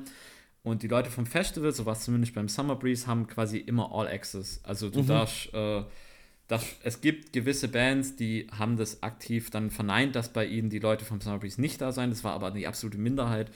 Ähm, und dann durften wir da quasi immer rein. Und am Anfang waren wir dann, äh, stand dann noch ein anderer Fotograf neben mir. Wir haben das gefilmt, also wir waren im, im Videobereich da. Ähm, und es, dann, es gibt halt diese, so, war so eine, irgendwas vorne, so ein klar rundes Ding, habe ich nicht wirklich verstanden, was es war. Und dann ähm, kommt, äh, meinst du, ein anderer Fotograf zu mir so, hey, ähm, geh mal einen Schritt nach links, so ein, zwei. Und aus dieser Düse kommt einfach äh, zwei Minuten später perfekt zum Beat zwischen uns so eine Feuerflamme raus. Oh, also kurz davor. Shit. wo er halt meinte so, Digga, das müssten wir wissen. Und das sind noch so, also das ist so eine Sache. Es gab auch gerade in dieser Pit-Situation die Band, ich weiß nicht, ob sie dir geläufig ist, es gibt die Band Knorkator. Ja, ja. Ähm, ja, ja, Hit, äh, große Hitsinge, äh, Zähneputzen, Pullern und ab ins ja. Bett. Ähm, und der, den habe ich live gesehen und man muss sich diesen Auftritt quasi vorstellen. Also da kommt dann am Anfang, äh, die Band war, glaube ich, schon auf der Bühne und dann kommt ein Mensch barfuß in so einem Gilly-Suit, also so, so einem Scharfschützenanzug, auf die Bühne und fängt an zu ziehen und er entkleidet sich immer mehr. Ähm, also pro Lied, so dann kommt die Haube runter, ähm, dann hat er sein Oberteil ausgezogen. In dem Moment hat er dann äh, gemeint, so, äh, jetzt alle hier hoch, alle hoch, hat damals erste drei Songs. Es waren noch alle Fotografen im Pit so. Also wir reden hier jetzt wirklich von 30, 40 mhm. Leuten mit Kameras. Äh, wir sollen alle hier hochkommen, holt er alle Fotografen und Filmer auf die Bühne, macht da eine Strophe lang komplett Tohu Babohufs mit 40 Kameras auf der Bühne und dann aber auch sofort wieder so und jetzt verpisst euch. so, und schmeißt sie wieder alles runter. Geil. Ähm, also komplettes Chaos und am und dann, wow, und dann, ich glaube, das krasseste war tatsächlich so das Wrestler-Match. Also es gibt, irgendwo gab es so ein Tippi ja. mit, äh, mit einem, wo, wo Wrestling-Matches zwischendrin äh, stattgefunden Das kannst du auch nur auf dem Und das war geben. so Geil, abgedreht. Alter. Wirklich, also du, ich bin in einer Kleinstadt auf, in einem kleinen Dorf aufgewachsen, in einer Kleinstadt und ich habe, ich glaube, ich habe den Job mit 21 oder so gemacht. So, man hat bis dahin ein bisschen was von der Welt gesehen gehabt, aber da hast du wirklich, da hast du eine andere Welt betreten. Du, also da läufst du rein und ähm, da äh, ist, am Ende kommt irgendwie dann das große Finale war, ich hoffe, ich spoiler jetzt nichts, falls die jetzt irgendwie damit auf Tour gehen oder so, kam der große Butcher rein und der hatte sich dann so Fake-Blut über und alles mögliche, was halt so im Metal üblich ist. Und der fängt an, die Leute links und rechts aus dem Ring zu schmeißen und du duckst dich wirklich vor Wrestlern weg. So, also das war echt irre. Also da Geil. Aber ich sehe schon, die, äh, ich sehe schon, ähm, also wenn, wenn hier genügend Feedback äh, zu meinem Podcast kommt, dann werde ich dich auf jeden Fall nochmal anschreiben und nochmal bitten, eine Summer Breeze extra Folge mit mir zu machen. Äh, aber auch lustigerweise, auch da haben wir eine Parallele, weil ich in meiner Jugend sehr viel mit Metal konfrontiert wurde, obwohl ich ihn gehasst habe. Äh, ein, Freund von mir hat äh, eine Metal-Kneipe gehabt in Schwäbisch Hall, die Hölle. Ja. Ähm, war auch ganz bekannt. Vielleicht war, warst selber mal zu Gast, äh, wenn ihr irgendwann mal in den Gefilden hier wart. Ähm, und daher war ich immer auch sehr schnell mit Metal und, und Metlern konfrontiert. Und ich kann das zu 300% bestätigen, was du sagst. Es ist eine andere Welt, so ein Paralleluniversum. Voll. So Bubble in a Bubble auf jeden Fall. Ja, aber auch, ich finde es auch herrlich, wie so sie, die Menschen und, entsprechen überhaupt nicht dem Klischee, was du denkst. Null. So die, Null. Also nettesten so Menschen der Welt. Und herzlich. ja, also habe ich im Hip-Hop mehr so Arschlöcher kennengelernt, auf alle Fälle. Ja, also ich meine, ich habe immer noch, also wie gesagt, die Musik, ich kann es nicht nachvollziehen, aber ich finde es unfassbar cool, was, was sie quasi für Menschen hervorbringt. Geil. Äh, zu, zu, guter Letzt, gib mir, gib mir, gib mir einen Tipp, gib mir einen, einen Mucke-Tipp. Was, was, was ist gerade aktuell Deutschrap-mäßig in deiner Playlist? Boah, ich glaube, was ich gerade Deutschrap-technisch tatsächlich. Ah, Döll. Ja, Döll immer gut. Äh, voll. Ja, voll, äh, hätte ich dich auch sofort eingeschätzt. Ich spiele dir einen Tipp zurück. äh, Paula Hartmann. Gib dir Paula Hartmann. Äh, ja. Paula Hartmann. Ja, ja, ja, ja. Also jetzt, jeder kennt sie jetzt äh, seit Casper. Ich habe sie ähm, ähm, ein, ein Song vorher mit, mit, mit diesem jungen, ähm, jungen ähm, Gangster-Rapper entdeckt. Hammer, Hammer, Hammer, Hammer. Ähm, die gibt für mich so Deutschrap gerade so eine ganz neue Note. Finde ich total geil. Kann ich nur unterschreiben. Ich hab's, äh, die hat mir, ich glaube, letzte Woche in meinem Daily Mix gespielt. Ja, ich ja. hatte die auch vorher nicht so wirklich auf dem Radar. Oder es war vielleicht sogar der Reese mit Casper. Ähm, aber ich kann dir da voll zustimmen, Alter. Ich find's mega. Hammer, Hammer, Hammer, Hammer. Ja. ja. geil, ey. Max, ich könnte, wie gesagt, tausend Stunden mit dir weiterreden, aber das erste Mal habe ich es jetzt auch geschafft, dass mein Aufnahmeprogramm einfach vorhin mal gestoppt hat. Ähm, also, äh, hast du irgendwo drauf, wie lange wir aufnehmen schon? Das dürfte jetzt schon über eine Stunde gegangen sein, oder? Ich habe jetzt bei mir, äh, boah, viel zu nah am Mike. Ich habe jetzt eine Stunde 25 Minuten. Ja, guck an, ey. Saugeil. Max, wir Wie müssen. die Zeit vergeht. Ja, wir müssen das, wir müssen das zum Abschluss bringen. Ähm, ich, möchte die letzten, ähm, ich möchte die letzten Worte des Podcasts gerne überlassen. Ähm, hast du noch was, was du unseren ZuhörerInnen irgendwie mit auf den Weg geben möchtest? Boah. Ähm. Famous Last Words. Boah, keine Ahnung. Ich finde einen unheimlich guten Abschluss, aber also was also ich glaube, für Fotografen machen, ähm, weniger nachdenken, mehr machen, äh, nicht immer so viel verkopfen. Äh, man verliert sich immer schnell in der Komfortzone von, von Plan, aber vieles ist einfacher, wenn man es einfach mal angeht und macht. Ähm, Und ich glaube, im Allgemeinen finde ich das schönste Schlusswort in einem Ende von einem Podcast, finde ich immer bei gemischtes Hack, seid lieb zueinander. Geil. Ohne das ist auch zu, also ich finde, das bringt es einfach sehr, sehr geil auf. Ja, voll, vollkommen bin ich ganz bei dir. Max, ich bedanke mich ganz herzlich, dass du Gast bei mir warst. Ähm, in diesem Sinne. Ich bedanke mich bei dir. An alle ZuhörerInnen, fühlt euch gedrückt. Ich packe euch alles äh, vom Max in die Show Notes. Schön, dass ihr dabei wart. Ähm, bis nächste Woche. Ciao, ciao.